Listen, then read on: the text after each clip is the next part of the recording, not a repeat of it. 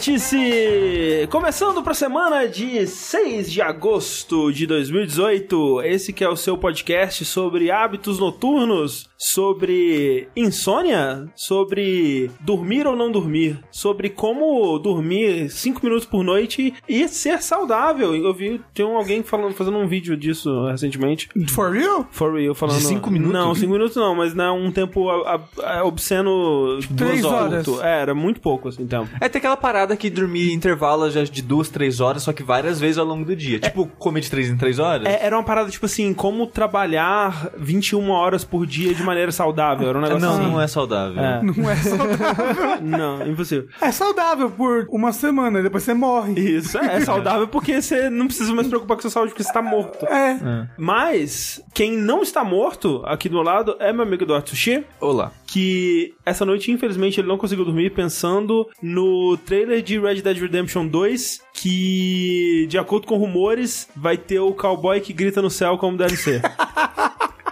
Era um bom meme, tinha esquecido dele, é um bom meme. Eu talvez coloque essa música no encerramento desse programa. Por favor. Fica o mistério. eu só queria dizer que pra eu não dormir é muito fácil, porque eu sou uma pessoa ansiosa. Aham. Então, acho que já comentei isso em algum programa. Toda vez que eu ia viajar pra visitar minha família, Ah, é verdade. eu não conseguia dormir. Não conseguia dormir. Porque eu ficava pensando nas desgraças. Ai, meu Deus. Ficava pensando, ai, que chega lá, vai ser pô, falando na minha cabeça, ai caralho, ai caralho. Não conseguia dormir. Mas você chega lá e o pessoal fica falando na sua cabeça? Ah, não é. É sempre, né? Eu sei como é que vai ser, por isso que eu fico ansioso.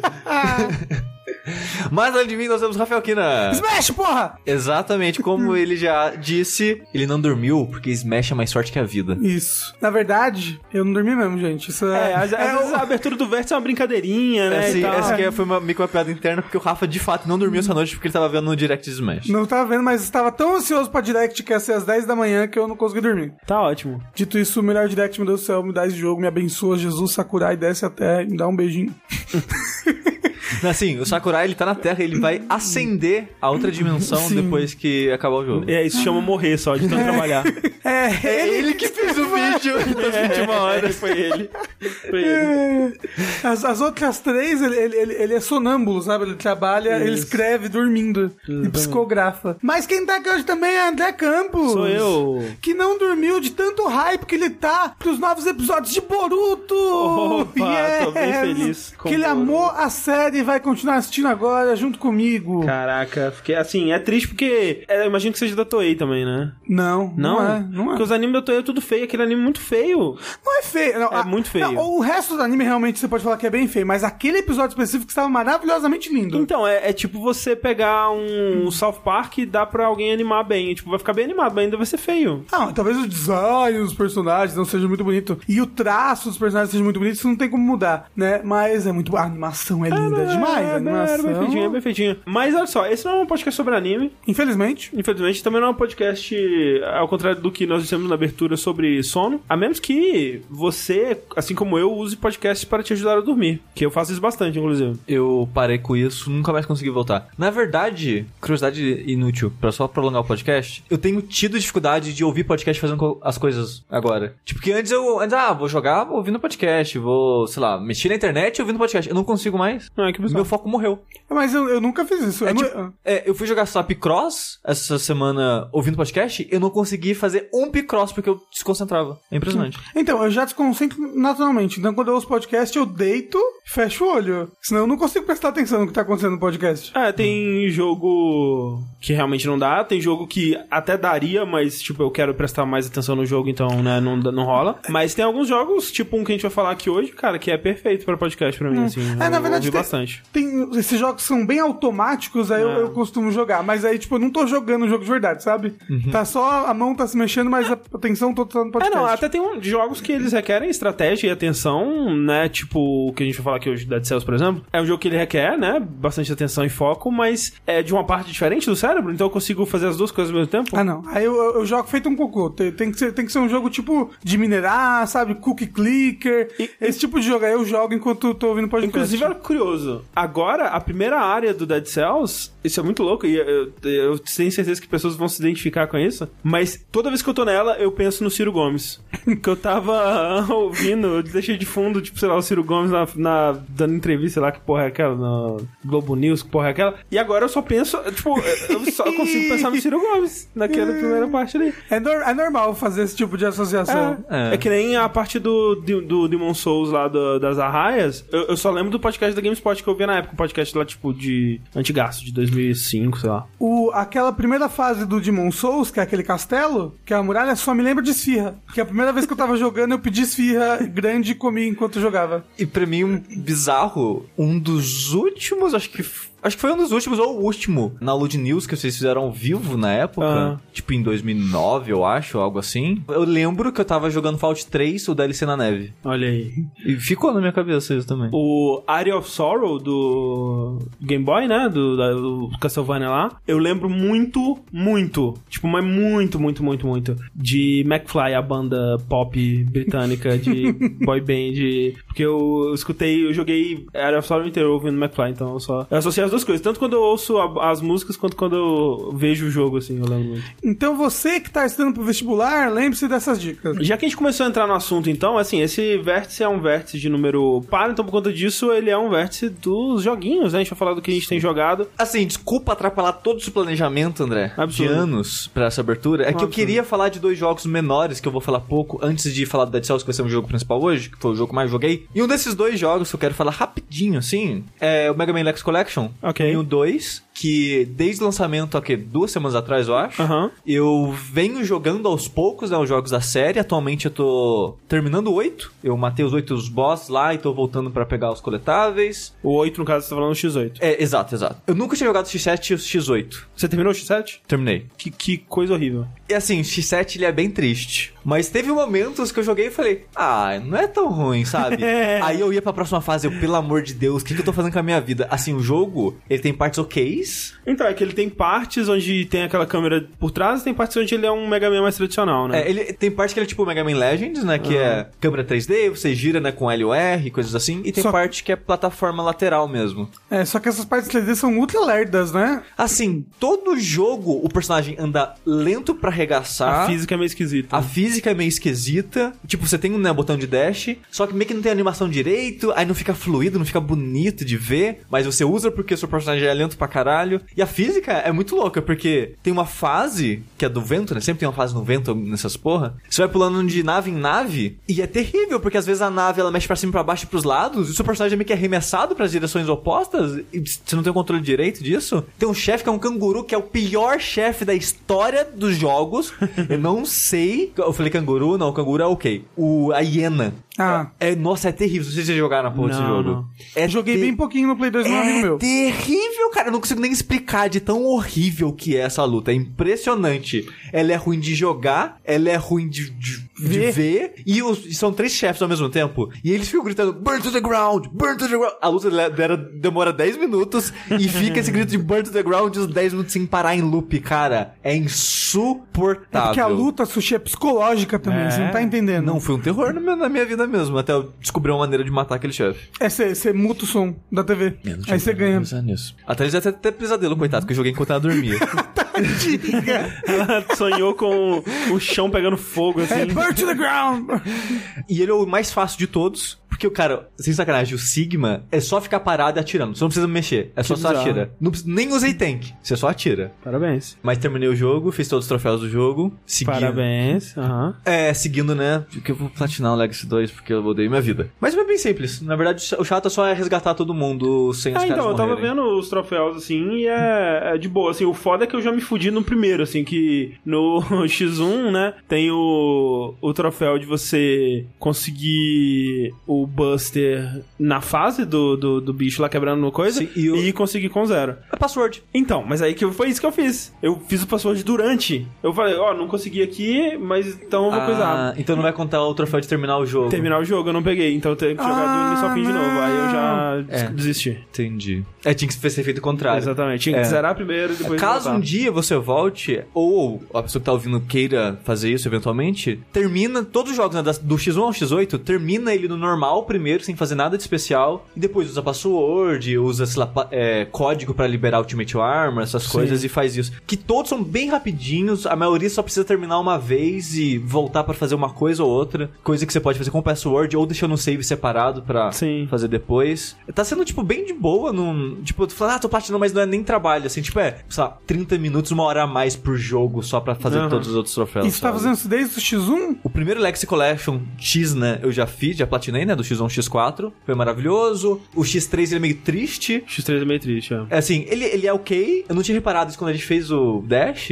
mas ele tem, tipo, cinco inimigos no jogo inteiro. Não tem inimigo único por fase? Ah, tá. É todos os mesmos inimigos em todas as fases, é sempre, tipo, um- uma coisa genérica militar, um tanque, uma, um avião, um, sei lá, sabe? Era porque era na época em que lançava um Mega Man por ano? Sim. É, Não, do ele é X1 bem ao X3 corrido, foi é. um por ano. Ah. Mas o X2 ainda é bem legal. Eu gosto, eu gosto bastante do X2. X2 é ok. O X4 é muito bom, o X5, o X6 são ruins. assim, bem me ruins. desculpa aí quem defende É, X5, tem gente X6. que. Não, assim, tem gente que defende muito o X5, cara. Eu não entendo. Não, eu prefiro até o X6, eu acho. Sério? Rejogando agora. É, na minha cabeça o X6 é pior, é pior ainda, mas. Porque assim, o X6 tem fases insuportáveis, porque ele tem muita fase de a fase espera. de gelo do X6 é horrível, É, cara. ele tem muita fase que é de loop, de espera, Ah. sabe? Tipo, a fase da lava eu acho pior que a do gelo. Ah. Que tem seis mini-chefes, que é aquele dragão mordendo a cauda, que fica, tipo, voando. É, é só, tipo, um círculo que fica atirando em você, você tem que atirar nas beiradas dele. É insuportável, é insuportável. Você tem que fazer, sei lá, umas 5, 6 vezes ao longo da fase. E tudo é em termos de espera, você tem que ir esperando, esperando. É muito chato. Todas as fases que envolvem isso de espera, e tem umas 3, 4 fases que envolvem isso de espera no cheio, são bem ruins. Mas eu gosto dos chefes, eu gosto de algumas ideias dele. E comparado com o 5, eu acho até melhor, porque o 5 tem umas paradas também de a parada de hora entre as fases, a maneira que os coletáveis funcionam. Você tem que fazer o, o chefe subir de level. Só que se você matar o chefe sem morrer, ele não sobe de level. Então você não vai ter level pra conseguir o, tipo, pedaço de upgrade do jogo. Tem umas paradas muito escrotas, assim. O final verdadeiro depende de sorte. Se o É, Zero vai sim. sobreviver ou não, Hum. eu acho imbecil. É aquele, o Gauntlet no final, né, de enfrentar os oito chefes de novo, eles têm, tipo, o triplo de vida normal, então demora pra caralho a luta. O último chefe é insupor, o Sigma é insuportável no X5. Pra mim tá meio que os X5 e os X6 estão bem próximos, mas eu, talvez eu prefira até o X6. Apesar que o Zero é bem triste no X6. Talvez, não sei, tá tudo igual ali pra mim. Hum, tudo uma bosta. É, o X7 é bem ruim. É, o X7 é o pior da série, né? É, é o pior, É sim. o pior Mega Man já feito, dizem. Eu não sei se é o pior Mega Man, ponto. Mas da série X, sem dúvida é. E o X8, ele é melhor que o X5 e o X6, mas não tá lá ainda, sabe? É, é o que eu diria também. Tipo, eu, eu joguei ele só uma vez na época, assim, na época ele saiu mesmo, que ele. Quando ele saiu, ele saiu uma versão pro PC também, aí eu joguei, né? Eu não tinha PS2 na época. E eu lembro de ter gostado bastante, assim, tipo, não era nenhum X4, X2, X1, assim, mas eu colocaria o melhor X1, em seguida o X4, depois X2 depois X8, eu acho. Talvez eu colocaria na mesma ordem. O foda é que ele é um jogo que faz coisas legais e vacila entre elas. Uhum. Então eu fico aquele. Hum, podia ser melhor, né? Tipo, os coletáveis do jogo são terríveis de pegar. Tem uma fase que você tem que seguir a fase inteira com um tanque. Tipo, tem um tanque no começo da fase e você pode fazer coisas que você vai levando ele junto com você. Hum. Que não são óbvias nem sempre as coisas. Às vezes, tipo, é uma esteira de espinho que você solta ele na esteira, você passa correndo por outro caminho e entra nele de novo antes dele cair no buraco. Ou tem que achar um botão escondido do elevador que faz o elevador subir e levar ele pra próxima, fa pra próxima parte da fase. E, cara, é insuportável fazer isso. Porque todos os coletáveis dessa fase, quatro, envolve o tanque. E são todos chatos de pegar. Eu devo ter ficado mais de uma hora pra pegar todos os coletáveis dessa fase. Porque é muito chato. Você cometeu um erro, começa a fase de novo. Ai. E tem muita coisa nesse jogo que é assim, porque esse jogo não tem vida. Mas você pensa, ah, é só repetir pra sempre. Não, ele não tem vida, mas tem, hit, tem game over. Que tipo, tem número de retry, né, quando você morre. Então, como não tem vida, toda morte é meio que uma tela de game over. E você decide se você vai dar retry ou não. Antes era sempre infinito, né? Sim. Agora não. Você tem números de retry que você pode dar. Normalmente é dois. Se você comprar retry entre as fases, que você tem moeda, né, dinheiro nesse jogo, que você compra upgrade, aí você pode ter até cinco retries. Mas é só isso. E tem fases que é cheio de spin. Spin pra todo lado. Encostou no espinho, game Morreu. over. Gasta seu retry ilimitado ali que você tem. E eu acho isso muito frustrante, sabe? Eu não gostei dessa ideia. Eu entendo a lógica dele, porque, tipo, que eu falei, tem dinheiro e tudo do jogo é, é focado nesse grinding de você vai ter dinheiro. Porque, tipo, você termina a fase, você fez lá 500, 600 moedas e tem um upgrade que é tipo 20 mil, sabe? Então você tem que grindar caso você queira comprar. E você tem três personagens: é o X, é o Zero e o X. E você sempre escolhe dois pra ir na fase. Que é uma dinâmica que eu acho interessante, né? Sim. Que lembra os jogos da Marvel vs Capcom, coisas do tipo, que é tipo. Que você tem os dois personagens. Você pode trocar ele durante a fase. E no X8 ele é pensado que você tem que trocar entre eles o tempo todo, porque eles começam com pouquíssima vida e tomando muito dano. Então, sei lá, quatro hits você morre, basicamente.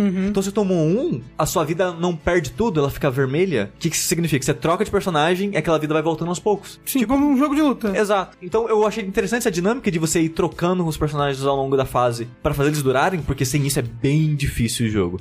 É engraçado que os chefes eu tenho achado bem fáceis, mas as fases são bem difíceis do X8. Eu acho que ele tá sendo mais difícil da série pra mim até agora. De fazer 100%, porque tem umas paradas bem chatas, bem difíceis de fazer. Mas tá sendo bem interessante. Mas assim, vocês acham que um dia, sem piada, eles vão fazer um X9?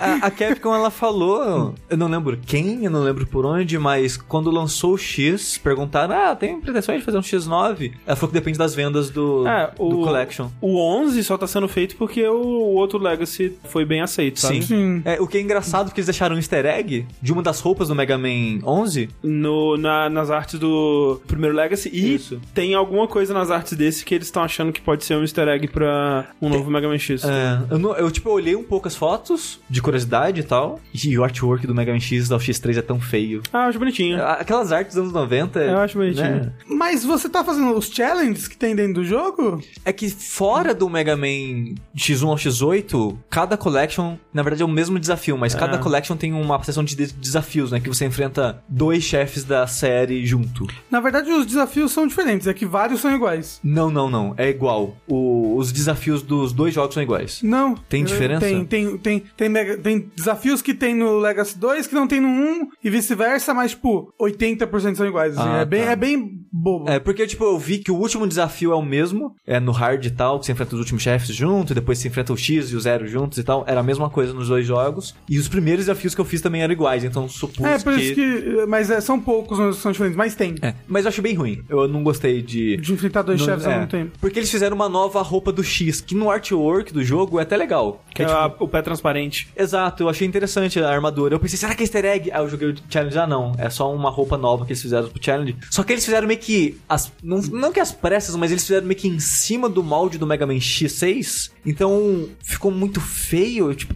não sei, não sei o que eles fizeram exatamente, mas ficou muito feia a armadura. E todas as cores de armas alternativas é terrível. É muito feio, é muito feio. E é, e é estranho, porque junta chefe do Mega Man X1 com o X6, aí fica uma dinâmica estranha. Aí, aí os pixels são diferentes. Sim. É engraçado que os chefes do Mega Man X1 ou X3 eles são minúsculos. Eles são, tipo, menor que os X, e sendo que o X é sempre menor que eles nos próprios jogos, sabe? Que bizarro. É, não recomendo por esse desafio, mas recomendo do X1 ao X4 por são, porque são bons jogos. E do X5 ao X8 se você tiver muita curiosidade, cara. Sim, porque só o X8. O melhor dali é o X8 pra mim. E eu não diria que ele vale a coleção toda. Então, né? É isso daí. O outro jogo que eu vou falar, bem rapidinho, é Picross S2 do Switch. Que o Corraine já falou quando saiu ano passado. E eu vou só perpetuar aqui o vício, que é. É, é Pa- jogar Picross. Papá, para com isso. Para de perpetuar esse vício aí. Meu, meu noivo tá lá agora jogando nesse momento, tenho certeza. Eu estou me deliciando toda vez que ele tweet sobre isso. que tá viciado nessa porra, porque esse Ah. jogo é muito viciante. Pra quem não sabe, Picross, ele é meio que um puzzle. É tipo um jogo de lógica que pode jogar no papel, se quiser. Pode jogar num, sei lá, num jornal. Vem numa revista.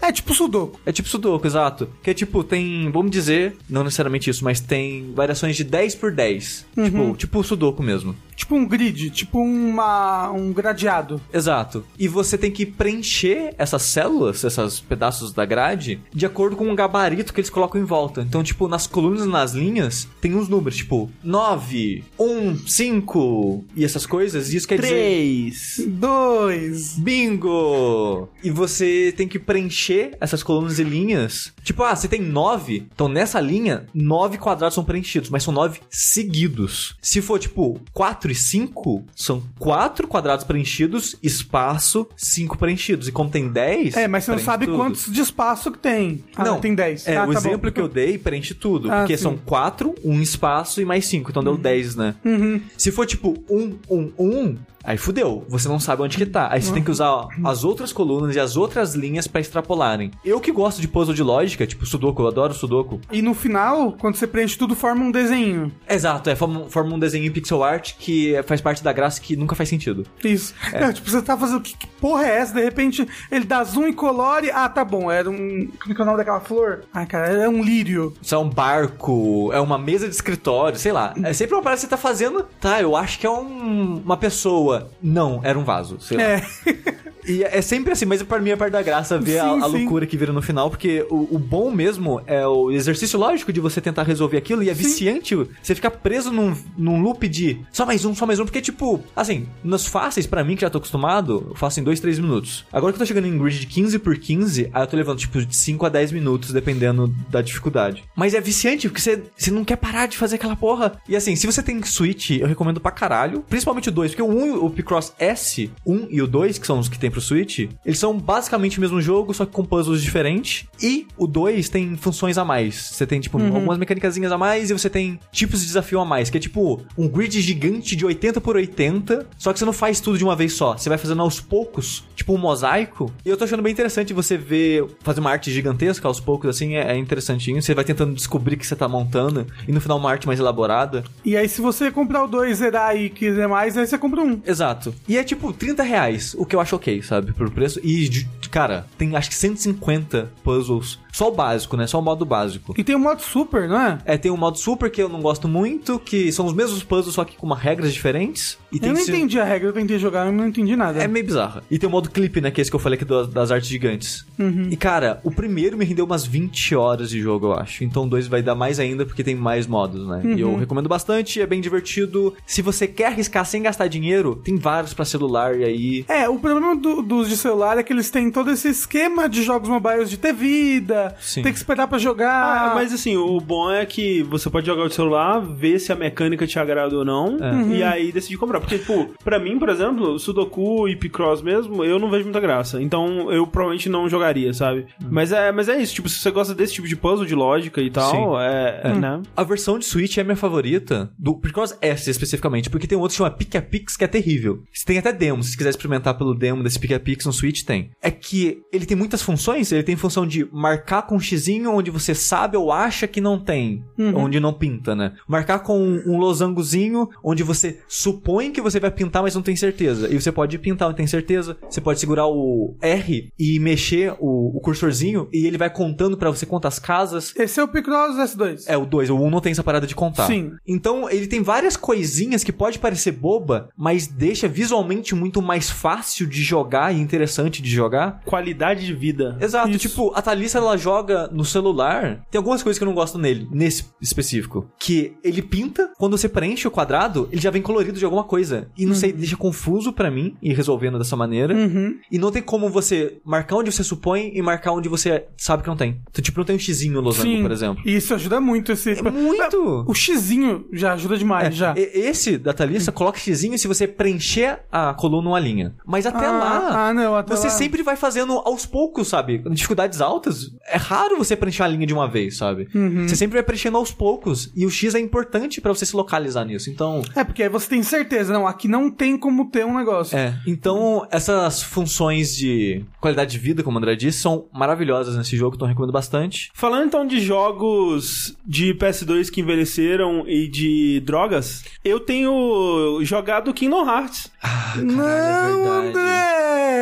É verdade. E o André vai fazer as pessoas sofrerem junto com ele que ele tá fazendo streaming. É eu tô verdade. e, assim, uma ideia, né? Vai saber se realmente vai acontecer, né? Até lá. Mas eu quero jogar todos os jogos até lá. Porque olha só, tem umas coletâneas aí, né? Que saíram primeiro pra PS3, depois eles foram trazidos pro PS4. Tem um pacotão assim, assim. O que não dá pra negar é a preocupação deles de trazer esses jogos e deixarem eles acessíveis pras plataformas modernas, né? Porque. Só o nome que continua não acessível. Ah, não, mas até. até, a- até o nome da coletânea é estranho. Não, é muito bizarro, porque assim, tem essa, o que eu comprei é o 1.5 mais 2.5, que teoricamente seria o Kingdom Hearts 4, né? Mas não é. É o Kingdom Hearts que tem o 1, o Chain of Memories, que era o de Game Boy, que foi trazido pra engine, se eu não me engano, do 2. Sim, ele é, tipo 1.1? Não, ele é outro jogo. Ele é Não, outro mas jogo. na história, na história. É, ele é, ele é entre o 1 e o 2. Ele é, Sim. seria o 1.5, né? E ele é bem importante de, de lore, inclusive. Que ele é um, que combate cartinhas e tal. Eu nunca joguei, enfim. É, eu joguei no Game Boy, achei legal, mas essa versão que tem no PS4 e no PS3... É só as cutscenes, né? Um Não, assim. Não, não, não. Isso é um outro jogo. Ah. É uma versão que saiu no 2 Final Mix só no Japão. Isso, isso, isso, isso. Que tinha ele embutido lá como um bônus e tal. E só foi sair no ocidente pro PS3 e PS4. Então é o 1, o Chain of Memories, o 2, o 358/2 Days, que é o de DS, o Birth by Sleep, que é o de PSP, e Recoded, que eu, que eu acho que é um de celular ou alguma coisa assim. É um de sei. mobile, é. Mobile, né? Esses seis jogos tem no ne- nessa coletânea aí. Assim, você acharia, não, porra, seis jogos, é, é, tudo tem, né? Mas não, tem uma outra coletânea também, que essa eu ainda não comprei, até porque eu não sei se eu vou completar essa que eu, que, eu, né, a primeira que eu comprei, são seis jogos, afinal de contas, que chama Kingdom Hearts 2.8, que é um absurdo, porque não tem o Kingdom Hearts 2 dessa porra dessa coletânea, eu acho um absurdo. É, a, a, a coletânea Kingdom Hearts 2.8, ela tem o Dream Drop Distance, que é o de 3DS, é, remasterizado pra HD e tudo mais, e Kingdom Hearts 0.2, que é um jogo que passa entre o Birth by Sleep e o primeiro Kingdom Hearts, e esse é um jogo original, assim, tipo, é- ele é curtinho e tal, mas a primeira vez que ele apareceu foi nessa coletânea, se não me engano. E ainda tem o que o, Rafa tinha falado, que é uma versão, um filminho baseado na história do Kingdom Hearts. Eu não sei se fala X, eu acho que fala Chi, eu não sei como é que pronuncia o nome dele, mas é um Kingdom Hearts que saiu pro celular também no Japão e nesse só tem a história dele, enfim. O que importa é que eu planejo jogar todos esses até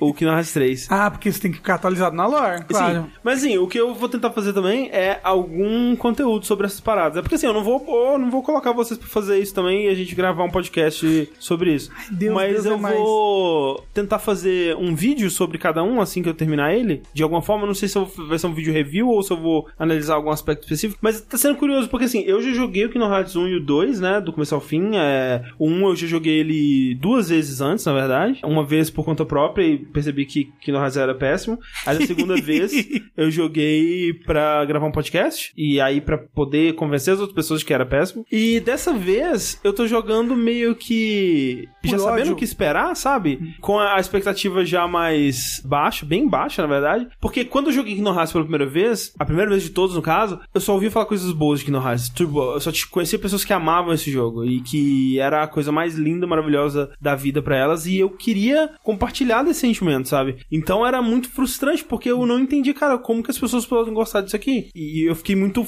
com muita raiva do jogo por causa disso.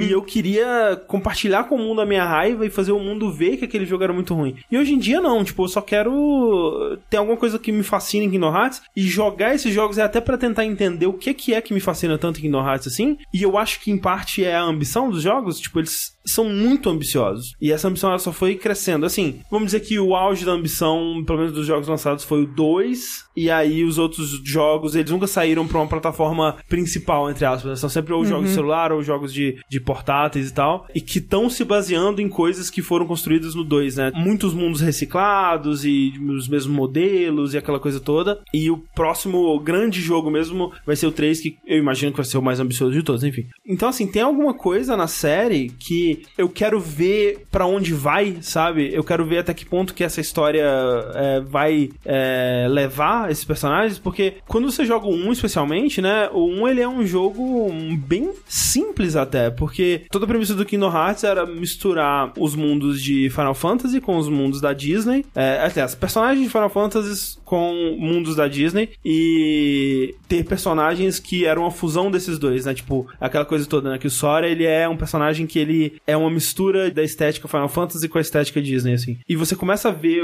uma pequena fagulha disso no primeiro Kingdom Hearts, você vai vendo o verdadeiro plano que o Tetsuya Nomura tinha pra série, sabe? Que era a história original que ele queria contar sobre corações e Heartless e, e organizações e aquela coisa toda que virou uma bagunça fodida. A parte da Disney mesmo, né, que era essa coisa de desses personagens visitando esses mundos e interagindo com personagens da Disney, acaba ficando em segundo plano, né? É interessante acompanhar essa essa mudança, sabe? Outra coisa que eu tô começando a reparar também, que eu acho que da última vez que eu joguei ou eu não tinha tanto conhecimento sobre level design assim, ou eu, sei lá, eu tava puto demais com o fato de que o personagem usa uma arma que chama Keyblade, mas ela não é nem uma Key nem uma Blade, porque ela não é lâmina e ela também nunca é usada como chave no jogo, pra reparar que o level design do primeiro Kingdom Hearts ele é muito ruim, cara.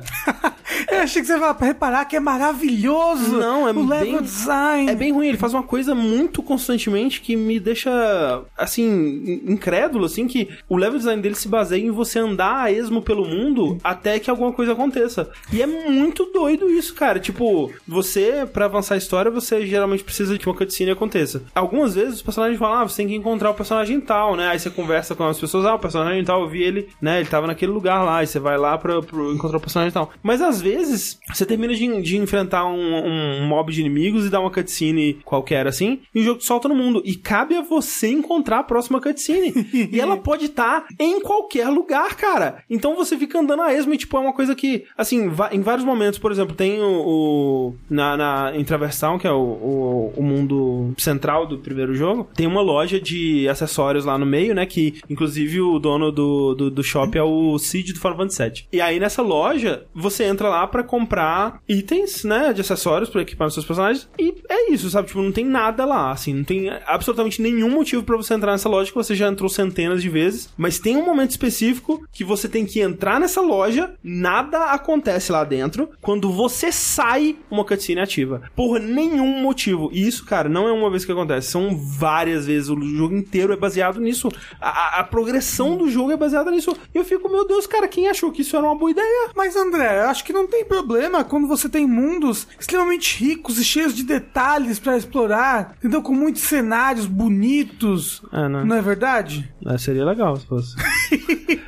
o Kingdom Hearts, o, o primeiro, ele. Eu não sei o quão. como foi o desenvolvimento dele na época, porque ele, ele, em muitos momentos, ele parece um jogo muito caro, porque ele é muito ambicioso, né? E ele tem muitos personagens da Disney, muitos personagens de Final Fantasy, muita coisa acontece na história. Ele é um jogo bem longo, até assim. Não um RPG, mas pra, né, pra um jogo normal, ele demora umas, sei lá, umas 20 horas pra terminar ele. E as cutscenes dele são maravilhosas. O jogo ele é bonito ainda hoje, sabe? A qualidade da animação e como que eles conseguiram replicar o jeito que os personagens eram animados em 2D, sabe? Tipo, o Hades do Hércules, ele tem todos os trejeitos dele. Quando eles vão animar o gênio do Aladdin, sabe? Eles fazem todas aquelas coisinhas que, tipo. Robbie o- o- Williams. É, todos aquela, a- a- os trejeitos de animação do gênio atirando com o dedo, aí sai um, um, um, um fogo de artifício do dedo dele e tudo mais. Tipo, e- eles replicaram muito incrivelmente bem, sabe? É, em detalhe, sabe? E coisas que você não esperaria ver no modelo 3D, porque, por exemplo, o Capitão Gancho, e, e- e isso é muito louco que cada personagem, né? Cada mundo da Disney meio que tem um estilo de arte diferente, né? Porque foi feito por um diretor de animação diferente, enfim, numa era completamente diferente, né? Mas tem umas coisas que, que é- você vê, cara, muito amor foi colocado nisso, porque detalhes assim, o Capitão Gancho, quando ele pisca no desenho, né? Quando você tá desenhando o olho do, do Capitão Gancho piscado, você não desenha simplesmente um olho fechado e quando você vai abrir, você desenha ele abrindo. Não, quando ele tá fechado, isso é uma coisa que eu vou ter muita dificuldade pra expressar aqui, mas é uma coisa comum em desenhos antigos. É quase como se fosse uma bolota roxa com um xizinho, assim, é, o olho dele fechado. E eles poderiam simplesmente ter feito um modelo de um olho fechando, não, mas eles colocam graficamente uma bolota roxa com um X, sabe, para o olho do, dele. Essa é a atenção ao detalhe que eu fico impressionado até hoje, que existe. Nos jogos pra frente eu quero ver como que vai ser isso, porque até onde eu sei, os dois jogos de grande orçamento mesmo é o 1 e o 2, e os outros todos eles estão meio que reciclando coisas. Mas então, assim, tá sendo interessante jogar pra ver é- é esse tipo de coisa que eu não, não tinha como ter reparado antes e tentar entender melhor até por que eu me interesso tanto por Kingdom Hearts, porque é uma coisa meio esquisita, sabe? Pô, eu tenho um certo fascínio por uma coisa que, teoricamente, eu já me convenci que eu não gosto, sabe? Mas eu quero entender essa história. É- Ela é complexa, sabe? Eu quero Você quer entender a história ou as pessoas? Por que as pessoas gostam tanto? não, não, porque as pessoas gostam, eu já não quero mais, sabe? Tipo, e isso é uma coisa que eh, tá me ajudando a apreciar mais um. Tipo, eu não tô passando raiva com. Eu tô pleno, assim, eu tô jogando ele e, tipo, acontecem as coisas que nem esse mundo do Tarzan é terrível. Mas, tipo, é o que eu já espero, sabe? Eu tô aqui pra isso, sabe? Eu tô aqui pra um, um jogo que não tem um bom level design, que não tem bom ritmo. Cara, a- as hordas de inimigos, velho, você não dá pra imaginar que alguém pensou, ah, depois dessas cinco hordas que você enfrentou, vamos colocar mais três, vamos? Só mais três, vai? Acho que é uma boa ideia. Você não consegue imaginar que alguém teve eh, esse pensamento. É muito desbalanceado. Ah, você acabou de enfrentar um chefe? Vamos colocar imediatamente depois mais umas três hordas de inimigo? Vamos. Antes de qualquer outra coisa acontecer no jogo? Vamos. Eu acho que é uma boa. O que que tá acontecendo? Então, é assim, mas é o que eu espero, sabe? Então, eu não tô jogando pra achar um jogo bom, mas eu tô jogando pra saber o que acontece. Eu quero muito saber pra onde isso Pela vai. ciência. Pela ciência, exato. É um experimento científico. E você pode me acompanhar, né? É, Eu tô jogando lá na Twitch, twitch.tv jogabilidade. Venha comigo. Falando em jogos de PS2, eu comecei a jogar no Switch, porque lançou esse ano pra ele, Legend of K Anniversary Edition.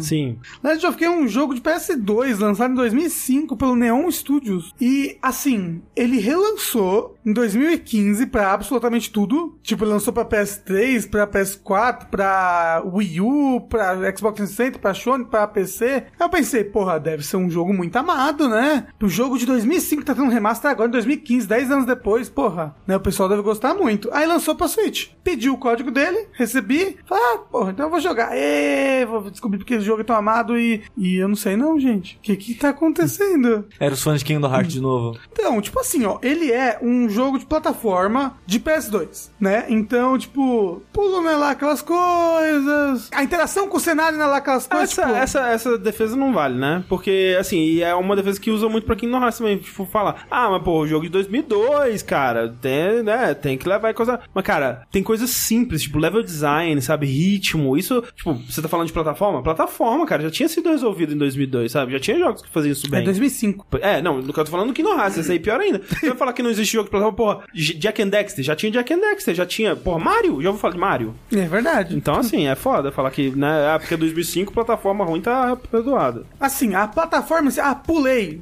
Não é tão ruim, mas o negócio é que ele tem muita interação com corda, sabe? Tipo, balançar igual em Waker. Ou então, tipo, um pedaço de pau no cenário, você fica rodando, uf, uf, aí você tem que pular. É tipo, isso é, é meio, meio travado, meio truncado. E a câmera, meu Deus do céu, amado, a câmera é horrível, é horrível. Mas você pode fazer o quê? Você pode nas opções botar câmera nova, tem lá, ela vem desabilitada, aí você pode botar lá, câmera nova. Aí a câmera nova é como se fosse uma câmera de jogo moderno. Só que o jogo não é moderno, então ele vai tira um zoom e é tipo o cenário perde um pouco aquela. Porque né, o cenário do jogo é construído com uma técnica de magia Disney, né? Tipo, a proporção das coisas do cenário não, não é a proporção real, né? Normalmente. Ela é aquela proporção para pro jeito que você tá vendo, né? Tipo, todo mundo sabe que o castelo da Disney, o castelo da Cinderela, ele é muito menor no topo do que um castelo normal. Porque ninguém vai, ninguém vai chegar ali perto. Ele só é feito para olhar de longe. É que Isso nem a pia da Lara Croft, que tem o tamanho de uma banheira.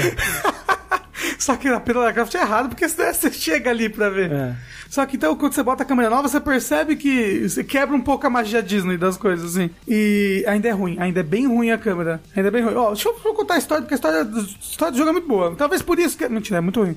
Mas talvez por isso as pessoas gostem do jogo. A história é a seguinte: tem um continente que é habitado por gatos, lebres, sapos e pandas. E eles têm uma religião, que é o The Way. E essa religião estão né, em harmonia com as coisas, e eles bebem de quatro fontes sagradas, cada uma pra uma raça aí, pans. Aí passam muitos anos e todo mundo abandona o The Way. E aí as fontes secam e todo mundo vai ver a vida até que chegam sushi, os gorilas e os ratos e dominam todo mundo. Olha aí. Aí, aí você é esse personagem, o Kei, que é um gato, da Vila dos Gatos. Mas ele Da- é um gato? da- ele é um gato. Uh, não, assim, vou chegar lá ainda, Sushi, eu vou chegar lá ainda. Ai, meu Deus. Uma das minhas teorias. E aí os gorilas dominam sua vila, aí tipo, o prefeito é meio que corrupto, tipo, o prefeito da sua vila é um gato também, mas ele meio que meio que deixa os gorilas fazendo o que quiser pra ganhar cada vez mais poder. Aí querem fechar a sua escola de Kung Fu, pulando a uma hora que você tem de introdução e vai pegar uma abóbora, e devolve a abóbora, aperta a estátua, que é bem um tutorialzinho assim, parece o começo de Twilight Princess soco pior. Olha. Aí, depois quando passar isso, os gorilas querem fechar essa escola, porque vocês são terroristas, estão aprendendo a lutar aqui. Vocês não podem lutar, vocês têm que devolver suas armas aí.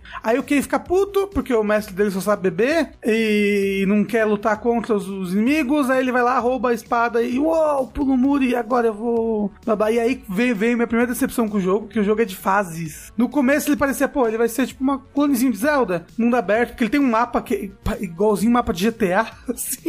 só que só que ultra limitado, né? Porque é um jogo de plataforma, então você não é livre pra andar. Mas ele é plataforma mesmo? Tipo, o foco dele é mais em mais navegar o ambiente, Então. os objetivos é mais coletar coisas. Então, os objetivos é, é, é normalmente é coletar coisas, pra você chegar no final da fase. É, tipo, a primeira fase é bem isso, é bem uma fase tutorial de Fat Quest, assim. Você tem a cidade, vai num, vai, vai num lado da cidade e fala com uma pessoa. Aí vai no outro lado da cidade e pega o negócio que a pessoa queria. A segunda fase, que você foge da cidade, ela é meio que um pouco mais linear, mas ao mesmo tempo você vai encontrando uns personagens no meio do caminho e eles te pedem pra fazer coisas. Você encontra, tipo, umas lebres que elas estão, tipo, perdidas, e aí você ajuda elas, aí tem que fazer uma corrida de javali pra ajudar elas, porque. Porque. Porque, né? Um dia já valeu mais, né não? No jogo já.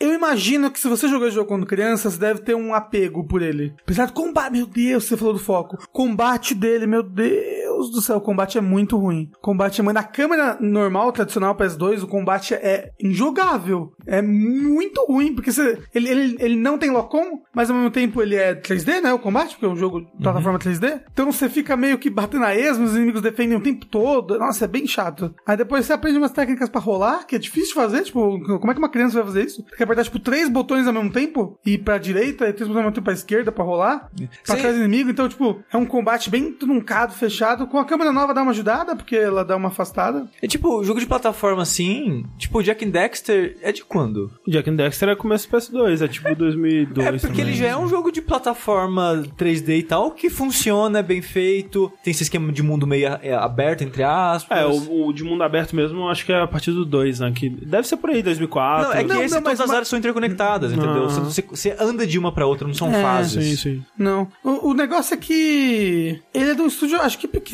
sabe? Neon Studio. Você já ouviu falar desse estúdio antes? Não. Não. Então, nunca vai, deve ter fechado. Sei que hoje em dia quem, quem distribui ele, quem fez a Anniversary Edition e fez essa versão do Switch foi a THQ Nordic. Acho que a, a versão de 2015 foi só a Nordic, né? Mas agora é THQ Nordic. sim, É, sim. o mistério é por que que eles reviveram essa série. Então, né? esse é o mistério. Esse é o mistério. Por quê? Porque eu, eu peguei, comecei a jogar. A história é interessante, é tudo dublado, a dublagem não é ruim. Tem dublagens melhores, dubla- dublagens piores.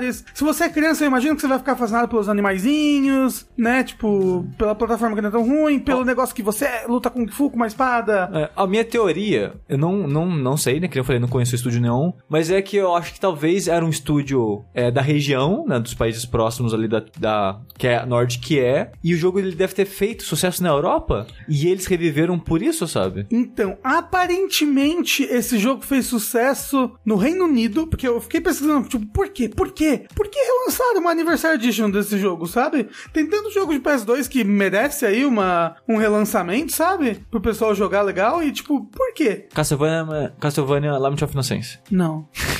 Nem o Mas dependendo da PS2, Konami, não. realmente é É, complicado. mas, Mas é, eu não sei, eu tô com saudade de jogar esse jogo e as pessoas falam que ele é horrível, na época eu tinha gostado, eu não sei. Sabe É. quem gosta desse jogo? Diego, do Download. Quer dizer, do Phoenix Down atualmente. É, foi O que download tá lá, até hoje.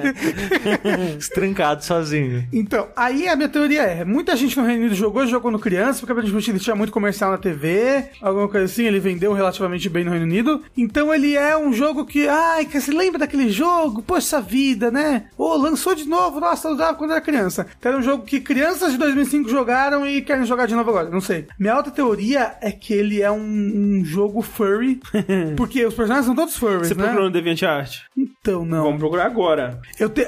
Então, talvez ele seja tipo um clássico furry e eu não sei. Talvez ele tenha muito pornô, alguma coisa assim. Você tá dizendo que no caso é um jogo furry que os personagens são pessoas vestidas de animais? Não.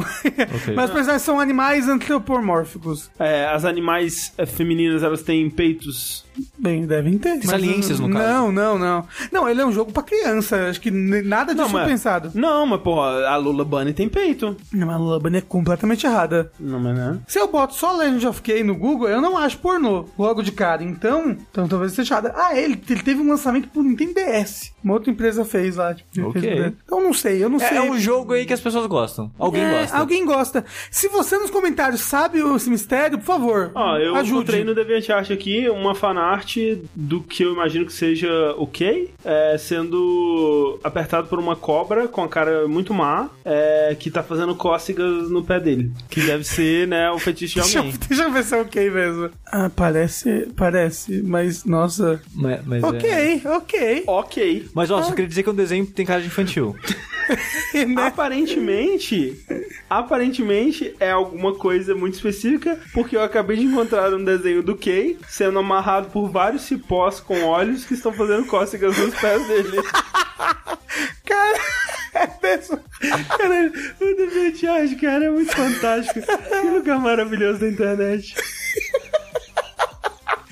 Então, se você, né, eu recomendo esse jogo pra quem tem fetiches pra amarrar gatos e fazer cócegas nos pés deles. Já teve alguma coisa sobre cócegas no jogo? Não, não. Vai ver que no vai ver que o último boss é uma cobra que te faz cócega. Agora, falando do meu jogo mesmo, e desculpa por ter arruinado a abertura maravilhosa que o André todo fez, construção absurdo. lá, e joguei tudo no lixo, igual Dead Cells faz com você quando você morre. Que... Ah, isso é verdade. Porque Dead Cells é um roguelike Metroidvania. Normalmente eu falaria com 15 mil aspas isso, mas eu acho que ele conseguiu fazer bem esse aspecto. Porque assim, outros jogos tentaram fazer essa mistura, né? Como o Sandred Sandred. tentou fazer isso, o Rogue Legacy tentou fazer isso. E assim. O, o, o, Acho que o Rogue Legacy fez bem até. O Rogue Legacy ele faz um mapa, esse que é o negócio, sabe? O Rogue Legacy ele coloca um mapa que parece o mapa de Metroid do então, Castlevania, o, o Roguelike, eu não diria que ele é Metroidvania. mas ele se diz, Ele se vende entendeu? como Metroidvania? Sim, Ah, tá, então ele se ok. vende. O Sandwich também se vendia como um Metroidvania roguelike, o que eu discordo também. Porque assim, pra falar, assim, é uma opinião totalmente minha, mas pra mim, o Metroidvania é um gênero focado em exploração. Ele pode ser 2D, ele pode ser de plataforma, mas ele é focado em você explorar um ambiente, encontrar caminhos que você não vai poder acessar, explorar outros lados, você conseguir habilidades novas, muitos focados em mobilidade, pra você acessar outros lugares. Aí, o Rogue Legacy não tem nada disso. O que o Rogue Legacy tem é o mapa. É isso. Sim. É que, assim, o mapa, ele parece um mapa de Metroid, no caso. Exato. O Sandred, ele tenta fazer isso colocando história e tentando colocar habilidades de locomoção e tal, mas pra mim não funciona porque o jogo, o foco dele não é explorar. O foco dele é meio que andar a esmo. Combate. ali, é, N- não sei. Sandred é um jogo muito triste. Eu não sei porque que o Rick Sampaio gosta tanto. Um dia tem que sentar e conversar com ele que isso daí é um, é um problema muito sério na vida do Rick Sampaio. Um mistério. É. Ok. Mas o Dead Cells, ele, a princípio, tipo, no Early Access, eu não diria que ele era um Metroidvania também, sabe? Porque, tipo, só ficava ok. Eu ignoro esse que eles se vendem como Metroidvania e é um. Bom roguelike. E é um roguelike, exato, de plataforma ali e tal. É, vai dizer que o Dead Cells, ele eh, talvez esteja confuso aí, não sei, porque é um jogo que ele já tá disponível pra ser jogado há muito tempo, né? Sim, desde mas, o começo do ano passado. mas ele, a versão final dele acabou de sair, é por isso que a gente tá falando dele agora. Ele saiu na semana dessa gravação pra PC, PS4, Sony, Switch. A versão do Switch não tá muito boa, tá com frame rate cagado. É, a do PS4 também não tá lá perfeita, É, sim. mas dá É pra jogar. mesmo? Que triste. Achei que a do PS4 tá boa. É que assim, do PS4, 95% ou mais das vezes tá, roda suave, maravilhoso. Mas tem alguns momentos específicos Dá uma quedinha. que dá, tipo, o jogo trava basicamente e pula. É como se você tivesse sido teletransportado até. Eita, tão... isso caramba. não aconteceu, é. É. Nossa, mas é, como é que o Switch vai...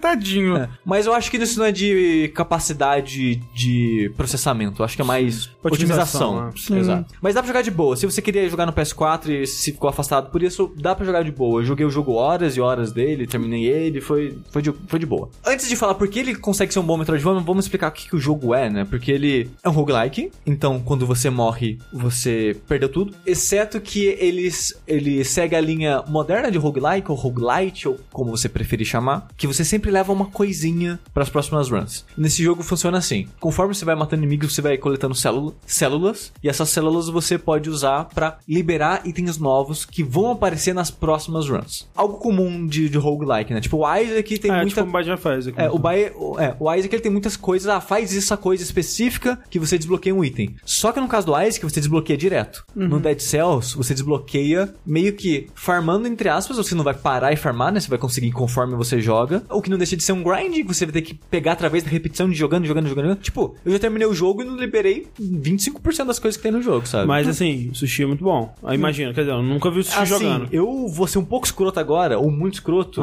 porque eu terminei o jogo com 16 mortes. É, então aí. Então, é- aí não é culpa do jogo, né? Essa É. crítica você não pode colocar no pé do jogo. Não, mas o que eu tô dizendo, se você quer ver tudo, você tem que jogar centenas de horas. Ah, sim. É bem, bem cara de roguelike, né? É, porque, que eu falei, ah, eu terminei acho que em 16 mortes, uma parada assim, segundo as estatísticas do jogo, mas eu devo ter jogado, sei lá, umas 10, 15 horas ali, Mas, fácil, é, mas é sabe? aquela coisa também, tipo, o roguelike, e- ele tem que te dar motivos para ser um jogo quase eterno, assim, porque, Sim, sim. tipo, se a- o game design dele é baseado na repetição, ele não pode te dar só o básico pra você chegar ao final do jogo e aí não ter mais conteúdo, né? Tipo, ele tem que ter uma progressão pra quem só quer realmente chegar até o final do jogo, Sim. mas é muito interessante que ele tenha esse conteúdo a mais também, né? E eu acho que ele faz bem nos dois sentidos. Aham. Eu acho que ele entrega bem alguém como eu, que eu terminei, joguei um pouco no hard, que libera depois que você termina. Tô satisfeito. Eu senti que eu tirei o que eu queria tirar do jogo e tô de boa, sabe? Mas, esse jogo, mesmo em Early Access, tava meio que uma febre, sabe? Você já acha muito speedrun dele, você acha muito vídeo, tipo, de ensinando a jogar e gente fazendo desafio, tipo, sei lá, Souls, né? Que eu acho que é um exemplo moderno de pessoas que fazem runs com desafios, né? Sim. Esse jogo tem muito disso, porque, tipo, você tem um ataque que é maravilhoso, que é uma das melhores coisas do jogo, que é você pula e aperta pra baixo e pula no ar. Dá um- você tá meio que um... um pisão no chão. É, um pisão. Você desce com tudo e bate no chão. Você causa dano quem tá em volta. Tem run de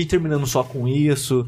tem run de Tem, gente... ja- tem run de gente terminando só com chutão? Ainda não achei, mas é possível. Tem uma run que eu achei fascinante, que eu não sei se ainda é viável, imagino que sim, mas eu lembro disso quando eu tava jogando Early Access ano passado ainda, que tem uma habilidade que é... Quando você dá o pulo duplo, você solta meio que uns raiozinhos embaixo de você, e você causa algum dano, mas é pouco dano. E o cara terminou o jogo só com isso, que é mais difícil, pra mim, parece mais difícil que terminar só, no- só dando a- o pulo, né? Que é, é bem forte, é o Stomp, que é, é bem forte até. Mas é legal que ele tem coisas assim pra incentivar speedrun, né? Sim. Tipo, no, geralmente no começo das fases, né, tem uma área que ela abre se você For chegar rápido. o- rápido o suficiente nela e, Sim. e aí tem uns itens da hora. Tipo, pelo menos eu só vi item, mas se eu, ó, se eu tivesse fazendo Dead Cells, eu faria uma que tem um atalho pra, pra fase, alguma coisa assim, sabe? Não sei. É, não chega a ter nada disso. Normalmente é só. Você vai ganhar level a mais, porque o level nesse jogo é meio que um coletável, né? Você pega Sim, um ah. item que você ganha um, um ponto de atributo. Sim. Você encontra algumas células bônus, porque normalmente você passou correndo, você deixou pra trás, né? É. Porque você ganha matando inimigo. Às vezes acha no cenário, mas a maioria matando inimigo. E aí, como você passou correndo, você meio que recebe. Proporcional, pelo- é. É, proporcional, exato. É. E às vezes você recebe blueprint. Sim. E a Blueprint, que é uma das coisas que eu menos gosto no jogo, porque eu comentei que você usa células pra liberar armas, é, habilidades, é, perks, tudo que é novo no jogo você usa as células e tal. Mas pra ela aparecer no vendedor pra você liberar, você precisa achar a Blueprint durante uma fase e chegar no final da fase, encontrar um vendedor e entregar pra ele a Blueprint. Você não precisa terminar o jogo, só terminar aquela área. Eu não gosto dessa mecânica Que ficar nervoso. Pega blu- blueprint e ficou nervoso. não, não é isso. Eu não gosto dessa mecânica porque, um, você precisa de sorte. Você precisa que o inimigo drope a blueprint pra você. Você precisa sobreviver e chegar lá no cara e entregar pra ele. E depois disso, você tem que coletar centenas de células. E centenas de células é difícil de coletar, sabe? Então, Mas, tipo assim, uma vez que você entregou pro mercador, ela fica lá pra sempre. fica pra sempre. Ah. Mas eu acho que é- é- se você tem, quer liberar. Tem passos a mais. É, é É, exato. Então, sim. é muito trabalho pra você liberar uma parada só. Então, tipo, ah, eu quero muito, sei lá, uma arma específica que é um, o pé do Hayabusa, Hayabusa Boots. Hum. É a referência, né, ao Ryu Hayabusa da série Ninja Gaiden, que é um ótimo item, por sinal. Você deu a sorte, que é um item raro. Deu a sorte de conseguir o item, termina a fase sem células. Sem células, dependendo da, do quão bom você tem numa run, é mais de uma run pra liberar um item. Mas aí, pera. Aí libera ele de vez, pelo É, menos. libera. Aí ele pode aparecer no mundo, entendeu? Sim, mas aí. Mas eu preciso comprar ele nessa mesma run? Não, não. Não, você- não. você Ah, fica, tá. Ele fica lá pra você liberar. Ah, Então, menos mal, menos mal. Sim, mas eu tô dizendo, é muitas etapas, é Sim. muito trabalho. O grinding se estende demais, sabe? É, mas assim, o que eu acho, pelo menos essa parte, assim, eu tenho outros problemas com o jogo, mas essa parte pra mim é uma das coisas que me manteve no jogo jogo, na verdade, porque eu, assim, eu não sou, né, o maior fã do mundo de, de, de roguelikes e tal, e eu não sei se eu vou continuar jogando Dead Cells, porque apesar de que ele faz muitas coisas boas, ele ainda tem o problema principal de um, um, de um roguelike, que é, se eu tô numa run muito boa e eu morro, eu não tenho nenhuma vontade de continuar jogando. Desanima Tipo, muito. Nossa, mas eu quero, a última coisa que eu quero fazer na minha vida é voltar a jogar esse jogo. Mas assim, o- se eu tô numa run mais ou menos mediana e tal, e eu morro, e era isso, esse tipo de coisa que me fazia continuar, tipo, ok, eu morri de bobeira aqui, mas pelo menos eu coloquei mais 36 células dentro do próximo Estus Flask que eu tô farmando pra pegar aqui, sei lá, sabe? Eu tive isso um pouco também com o último chefe. A primeira vez que eu cheguei no último chefe, eu cheguei lá com uma certa dificuldade e ele me destruiu em um piscar de olhos. Foi muito rápido. Eu falei, fudeu. Eu levei tipo 40, 50 minutos pra chegar aqui. O cara me, me matou tão rápido que eu nem entendi como que eu vou enfrentar ele. E eu não sei se eu tô preparado pra passar por isso várias vezes, de jogar 50 minutos de jogo Sim, pra chegar até aqui chegar lá, é. e eventualmente aprender a enfrentar ele. Aí, nesse dia eu até fechei o jogo, só que na hora de dormir eu pensei, ah, vou ver um speedrun. Como é que será que tá o speedrun atual do Dead Cells? Não me ajudou muito porque a gente tava jogando a cópia de review, que já era o jogo final antes de liberar pra quem sim, comprou o. Early Access. Então os vídeos da internet ainda não estavam com a versão final do jogo, Sim. o que mudava algumas coisas, mas o último chefe ainda era o mesmo. Tipo, não tinha uma cutscenezinha antes de enfrentar ele, não tinha cutscene depois de matar ele, mas o último chefe era o mesmo. E eu assisti acho que uns dois, três vídeos de speedruns de fases diferentes do jogo, porque eu fiquei curioso de ver como o jogo evoluiu. Então eu fui vendo de speedruns de épocas diferentes do jogo, conforme eles foram acrescentando áreas e chefes e armas. E eu reparei que quase todo mundo jogava com as mesmas armas, os mesmos itens. Eu pensei, ok, essa é uma maneira forte de jogar. Eu acho que foi por isso que eu até que terminei rápido o jogo. Ah, Porque antes eu tava jogando só com foco no Brutality, que o jogo tem três atributos, né? Que é Brutality, é Tactics e Survival. Cada um deles focado em tipos de armas diferentes, né? Cada um tem uma cor, né? Que é o Brutality é vermelho, o Tactics é azul e o Survival é verde. As suas armas, ela tem o, fundo, né? Do, do ícone dela, vai ser da cor é, desse atributo. Às vezes é, tem as duas cores. Aí ele vai te dar bônus de acordo com, a- com o atributo que você tiver mais. Funciona assim. Pra cada ponto que você tem no atributo daquela arma, ela ganha 15% a mais de dano. E eu sempre focava em Brutality, porque Brutality é arma melee, Tactics é arma longa distância, Survival é escudos e coisas que focam em sobrevivência mesmo. Então eu vou usar arma melee, então sempre Brutality. Eu só focava em Brutality, só comprava os outros dois quando eu achava o upgrade que era só referente aos dois. Porque, tipo, que eu falei antes, você ganha level achando um, pergaminho, um item. Às vezes você escolhe um dos três, às vezes você escolhe dois dos três. E às vezes não tem Brutality, às vezes só Tactics Survival. E aí eu comprava os outros nessa, nessa situação. Então eu nunca usei as habilidades especiais de Tactics, que são os turrets, que você coloca lá e fica atirando sozinho. E nunca tinha usado arco, porque eu não, sei lá, tem munição e demora pra encher a barrinha de munição. e não é super forte, pelo menos no Não. começo, assim. Então, não sei, eu não queria. Aí eu tava vendo que tem uma turret, que acho que é Heavy Turret o nome,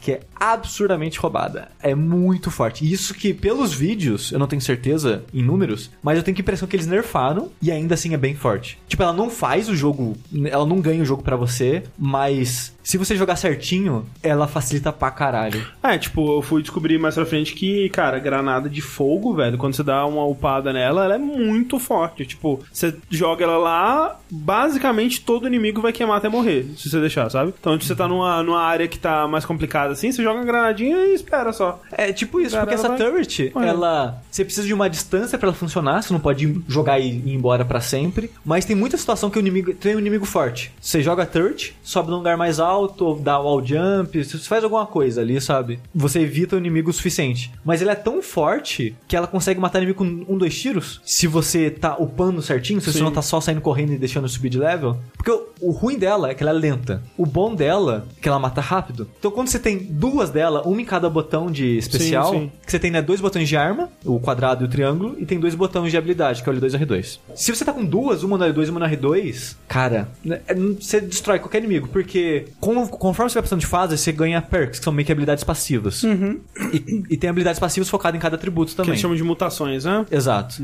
Tem uma mutação de Tactics que ela diminui o tempo de cooldown de todas as suas habilidades. Menos granadas. Menos granadas, que isso é focado né, em Brutality. Se você tá com, tipo, sei lá, 10 em diante, assim, de Tactics, e tem esse perk, essa mutação, leva 2 segundos pra dar respawn. Caraca. Então, pra cada horda de inimigo que você encontra no mapa, você consegue jogar duas turrets. Você jogou duas turrets, os inimigos só vê, puf, todo mundo explode. A minha build principal que eu tava focando era justamente granada. Tipo, dois tipos de granada. Geralmente uma granada de fogo e uma granada de explosão normal. E aí focava Brutality só, tipo, no, no final, assim, quando chegava, tava, sei lá, level 9 em Brutality, 1 em, em Tactics e, sei lá, 3 em Survival, assim. E aí eu também pegava uma mutação que reduzia pro, é, a, a minha, o, o cooldown da, da granada.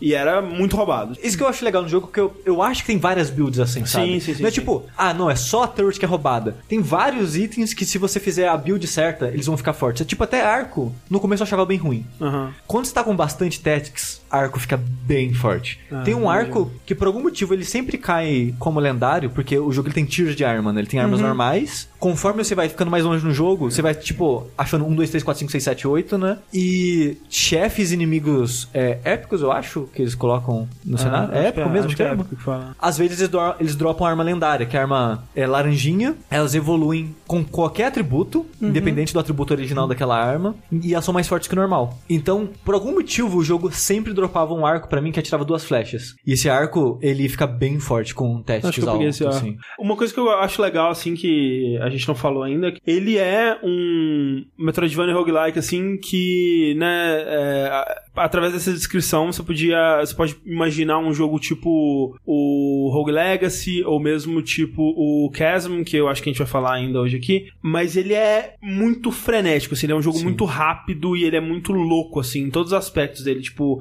ele não é frenético no sentido de que, tipo, você vai poder perder o controle da situação, porque você ainda tem que saber o que tá acontecendo e o que você tá fazendo, e mesmo na bagunça você tem que ver o que, que seus inimigos estão fazendo pra poder reagir e tal. E, e também é possível fazer build, que eu falei, que é mais defensiva. É, né? também, é. Mas Então, é, então você fica um pouco mais longe da mais bagunça. longe da bagunça, é. Mas, de modo geral, é uma, é uma loucura o que tá acontecendo. Tem dezenas de inimigos, assim, e, e, né, você tem botão de desviar, né, de, de rolada, que tem iframes, e os iframes são muito... te beneficiam muito, sabe? Você Sim. pode interromper e cancelar qualquer ataque a qualquer momento com a rolada, e não tem...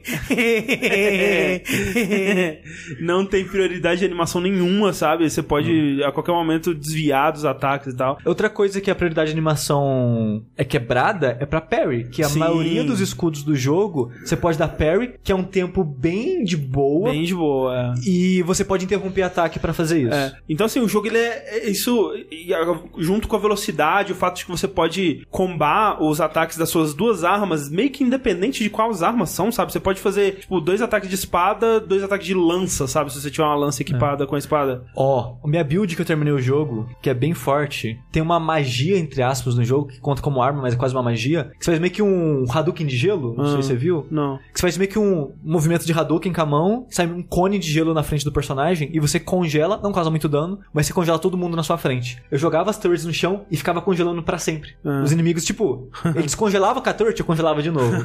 e isso funciona com chefe por alguns momentos que, tipo, você congela o chefe, sei lá, 10 vezes depois para de funcionar. Mas se por um tempo até com ah. chefe isso funciona. Mas peraí, você tá com isso liberado desde o começo ou é o que você tem que pegar? O, os dois eu tive que liberar com o tempo. Foi sorte. Tipo, não é todo ah, mundo tá. que pode fazer essa build. Entendi, entendi. E aí, junto com essas coisas, tipo, ele é um jogo muito gostoso de jogar por conta Sim. disso. Tipo, ele é super responsivo, assim. É. O controle é muito fluido, muito rápido. Tem, ah, tem impacto. Impacto. A animação dele. O jogo é muito bonito né? Uma coisa Sim. que eu vendo de longe antes, eu, eu tinha pensado que fosse o caso, né? Porque eu, eu já ouvi muita gente falando, nossa, mas é uma pixel art muito bonita e tal. E ele não é todo pixel art, né? Ele mistura modelos 3D com um filtro que deixa eles parecendo pixel art, né? Por exemplo, o protagonista ele é poligonal, né? Ele é um modelo 3D, por isso que a animação dele é tão fluida. Com outras coisas que são realmente feitas pixel art. A maioria do cenário é pixel art, alguns inimigos também são pixel art e tal. Então ele tem uma estética que eu, que eu acho muito foda, assim. Ele tem uma coisa que me lembra um pouco o Octopath Traveler, mas ele apesar de ter saído antes, que alguns cenários, tipo a prisão que você começa o jogo, ela tem uma parede no fundo, né? Sim. Se você tiver com alguma fonte de iluminação, você vê que a parede do fundo ela parece 2D, mas ela é 3D também, Aham, aham. porque a iluminação você vê ela passando nas frestinhas entre os tijolos da parede. Sim, sim. É muito legal os efeitos. É, não, ele é, ele é um jogo muito bonito. E ele tem uma coisa que eu não costumo gostar em roguelike, mas ele faz muito bem, que é o lance do loot, assim, porque é, ele tem muitos itens, né? E meio que dá pra você ver quantos itens tem no jogo, porque na área inicial tem aqueles jarros, né? Sim. Que vão sendo preenchidos com os itens, e são muitos itens mesmo, assim, pra você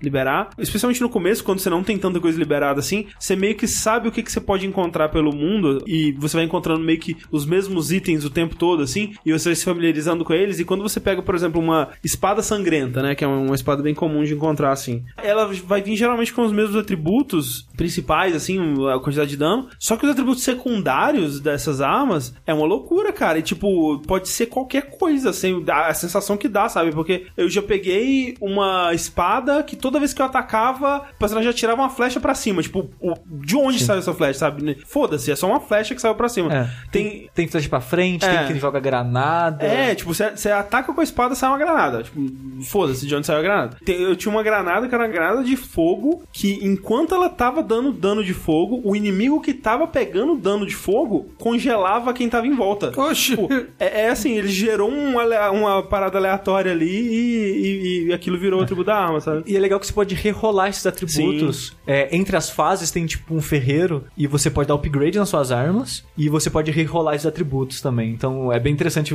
Porque você pode formar combos. Uhum. Porque uma coisa que eu acho foda no jogo é que toda arma é muito única. Não é tipo, ah, uma versão mais forte daquela. Não. Sim, Toda é. arma é bem diferente. Tipo, o André tava falando da arma da espada sangrenta. É uma espada que ela é fraca, mas dá bleed nos inimigos. Tem uma faca de óleo que ela também não é tão forte, mas ela suja o inimigo de óleo. Então quando você jogar uma coisa de fogo nele, o fogo vai causar mais dano. Ele tem muito isso de interação De efeitos, né? É- Sinergias. é sinergia de mecânicas, assim. Ah. O que eu acho vital pra roguelike funcionar, porque. Sim. Bind of Isaac, né? É, porque pra mim, pra roguelike ser um bom roguelike, ele tem que ser gostoso de jogar pra você se divertir com a repetição. Sim. E ele tem que ter coisas pra você é, experimentar e brincar com o seu conhecimento, sabe? Esse jogo ele faz muito bem nisso porque você vai aprendendo a usar isso de congelar o veneno, o fogo, o óleo, a água. Porque, tipo, tem uma poça de água. Se você usou, usou algo de raio na região da água, todo mundo que tiver nela vai tomar dano de raio. Se você usar algo de gelo na água, você congela a água e congela todo mundo que tava encostado nela. Ele vai ter vários elementos que vão se combinando assim e várias armas que só existem pra essa combinação. Tem uma arma que é uma tocha. A única função dela é tacar fogo no inimigo, pra você combar com alguma coisa. Tem, tipo, nesses atributos aleatórios quando ele tá falando, tem o que, tipo, 150% a mais de dano inimigo congelado, 100% a mais de dano inimigo pegando fogo ou envenenado. Então você pode formar uma build do nada com esses atributos secundários, É, a, sabe? a build que você vai formar, ela parece quase improvisada, né? Com, Sim. com o que você vai encontrando, assim. Então, dá uma sensação de, de que cada run realmente tem o potencial de ser bem diferente, assim. Sim. Ao mesmo tempo que tem isso que você falou, que é, que é importante de, tipo, cada arma ser uma experiência diferente, sabe? Não é só uma, mais uma espada que ela vai ter uma animação um pouco mais rápida. Não, tipo, é, as espadas, elas têm movesets diferentes, elas têm, é, muitas vezes, animações completamente diferentes, assim. Sim. Então, é, ao mesmo tempo que é, é, o que eu não gosto nesses jogos é justamente isso, tipo Borderlands, sabe? Ah, eu encontrei uma arma que é exatamente igual a outra, mas o neon dela é verde e ela tem 30 mais de dano. Tipo, foda-se, sabe? E dá poison. É, Se o neon é poison. verde, dá poison. pro- exatamente. Nesse não, tipo, você pode encontrar muitas vezes a mesma arma, e aí o que ele brinca com a, com a aleatoriedade é nesses atributos secundários, que deixa o jogo meio maluco, assim, que as coisas ficam meio engraçadas até. Sim. Então é legal. É, e a sensação que eu tenho é que toda build é viável nesse jogo. Ah. Quando eu comecei a jogar, eu pensei, cara, só Brutality é bom. Depois fui ver, não, Tactics é muito Sim, bom. sim. E eu não brinquei com Survival, mas eu imagino que deve ter alguma build, alguma coisa roubada com Survival também, focado em parries e tal. Ah. E isso eu acho muito bom nesse jogo, porque você consegue adaptar, porque, tipo, uma das coisas roguelike é você não sabe o que vem pela frente. Ele tem algumas coisas pra controlar isso. Uma é que a sensação que toda build é viável, e você pode rerolar os atributos secundários, meio que formando a sua build ali. E outra coisa é que eventualmente, explorando, aí eu vou voltar pro assunto de porque eu acho que ele funciona como um, um roguela- como um Metroidvania, Metroidvania. é que se você explorar numa área escondida do jogo, num lugar escondido dessa área, você acha uma blueprint de uma parada que faz ser mais controlável que parece nas lojas. Porque durante as fases você encontra vendedores que vendem armas por dinheirinho de ouro, né? Você paga lá e compra a arma. Se você liberar essa parada, que eu esqueci o nome já, você entra no vendedor e tem lá três pilares: melee, distância, tipo escudo. Você escolhe o que vai aparecer pra ele.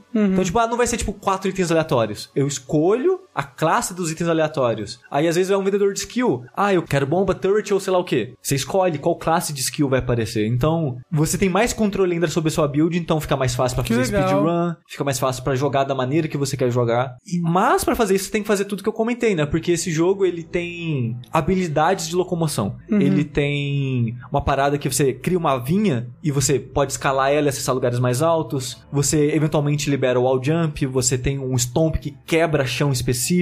Tem um teleporte com uns sarcófagos louco lá. Sim, então essas habilidades nem todas você consegue usar durante o combate, durante a, é, a movimentação em si, mas você usa pra acessar lugares diferentes, áreas novas. Mas você tem que desbloquear essas habilidades toda vez que você joga? Não, elas, Não. ficam, elas se mantêm. E o legal Ah, interessante. é que, assim como muitos roguelikes fazem isso, na verdade, né? Que eles combinam áreas fixas com o que é realmente gerado proceduralmente, né? E, tipo, o mundo dele, vamos dizer, é, sei lá, 90 e tantos por cento gerado proceduralmente, mas sempre tem algumas coisinhas ali que se mantêm iguais em todas as vezes que você joga. Tipo uma âncora. É, e é, esses itens, né, que liberam é, habilidades de locomoção que vão te fazer acessar lugares novos no mapa, eles são meio que fixos, né? É, e você precisa explorar. é, Você vai pegando ele numa progressão mais linear, assim, que, que vai te liberando esse acesso a essas áreas. E aí é legal que você morrendo e recomeçando o jogo, nas áreas iniciais você vai descobrindo, ah, tinha esse lugar aqui que eu não conseguia acessar e agora eu consigo e tal. E é legal que, à medida que você vai fazendo isso, ele libera, tipo, sei lá, Mario World ou, ou Castlevania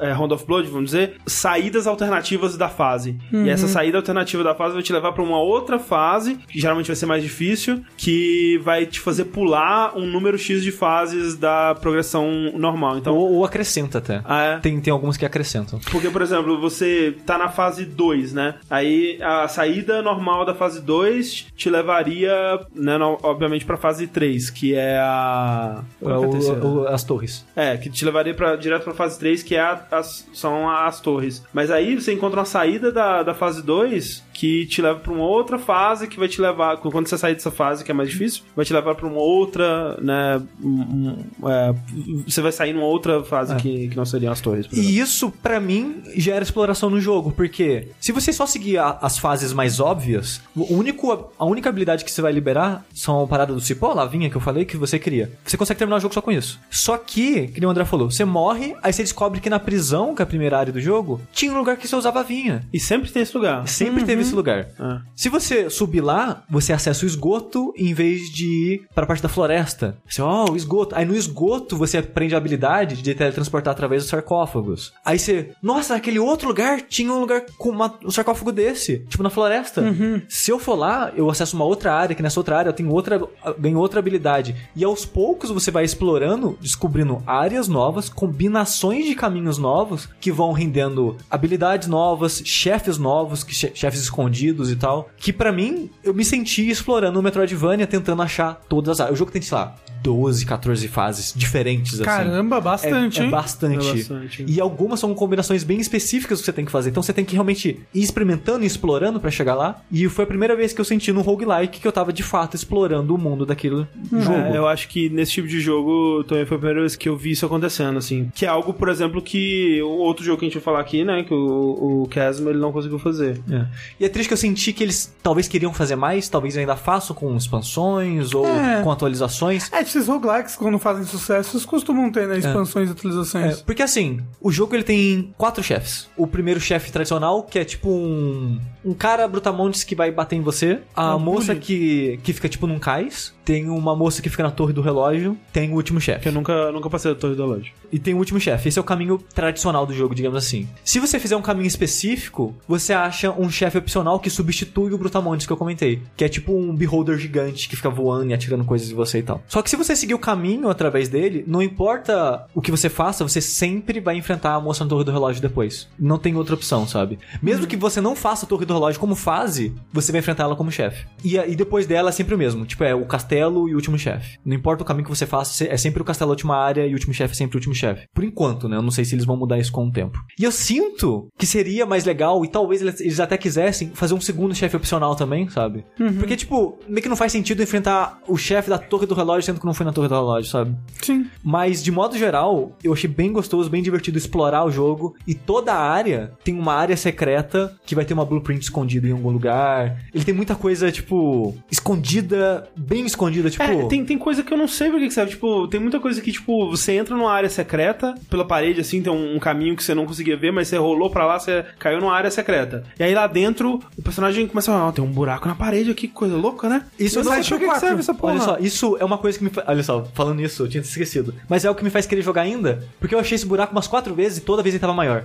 A última vez que eu achei, ele era do tamanho da tela. Caralho. Eu falei, vai ter um chefe secreto, vai ter uma área nova, o que, que tá acontecendo? É. Mas não tem nada relacionado a isso nos troféus do jogo? Ah. Então eu acho que não tem, eu não sei. É porque tem umas coisas que são muito esquisitas. Tipo, ele vai encontrando coisas que, tipo, assim, ah, é, ó, tem um casulo vazio aqui, né? Tem um bicho, ó, um negócio esquisito aqui. Aí, ó, tem uma, lá, parece que alguma coisa foi arrastada por aqui e entrou da parede. É. É que tem muito disso que é só a maneira que ele conta a história do mundo é meio Dark Souls, né? Meio fragmentada e você vai interagindo com o cenário. Tipo, ah, você acha uma estátua do rei, aí ela tá pichada, morte ao rei, sei lá o quê. Aí você vai achando o diário de um guarda, aí você vai achando coisas no mundo que vai te construir naquele mundo. Esse da larva eu achei que era isso. Uhum. Porque você acha, tipo, uma parada dessa, tipo um ovo que rachou e tem um buraco. Aí você jogando uma segunda vez e é sempre no esgoto. Uhum. Jogando uma segunda vez, eu achei no esgoto de novo o, os ovinhos, só que um buraco maior. E depois uma outra passagem secreta dessa passagem secreta que mostrava um buraco ainda maior. E eu, cara, pra onde você está indo, sabe? Está crescendo. Será que eu vou achar algo,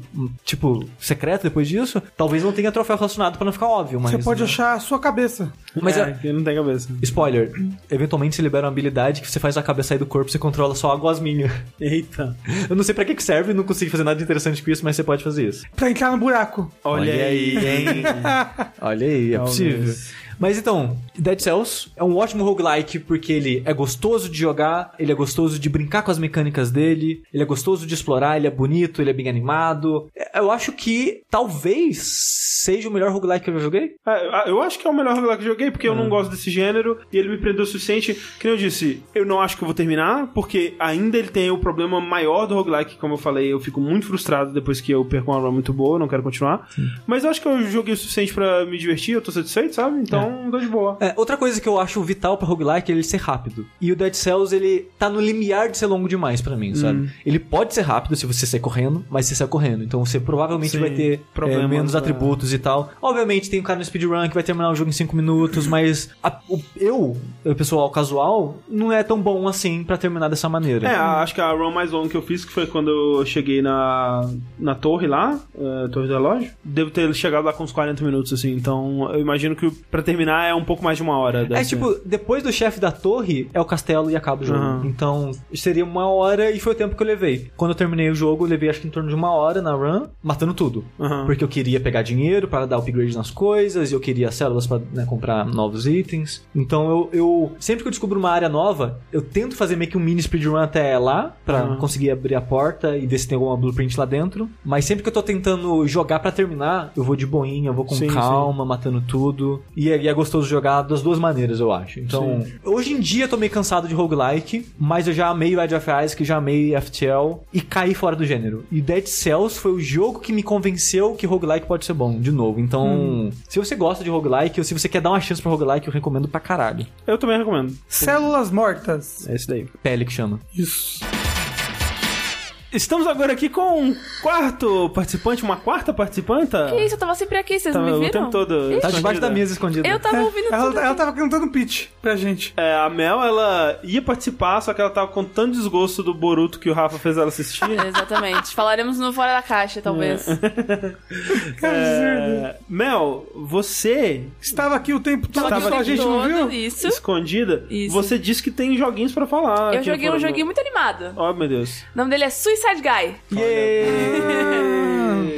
Vocês já ouviram falar? Não. Só o nome. Eu ganhei lá no Keymailer, aí eu resolvi... Porque no Keymailer vai umas coisas bem... Não, lá Né? é. Porra, você tem que. Sabe quando você tá cozinhando uma parada e começa a fazer espuma? É, E você tem vai- que tirar a espuma? É tipo isso. É. Os jogos bons são raros, você tira aos pouquinhos assim, peneirando. Então, Porque o resto, rapaz. é Suicide, Suicide Guy é bom, porque eu gostei do nome, me chamou a atenção.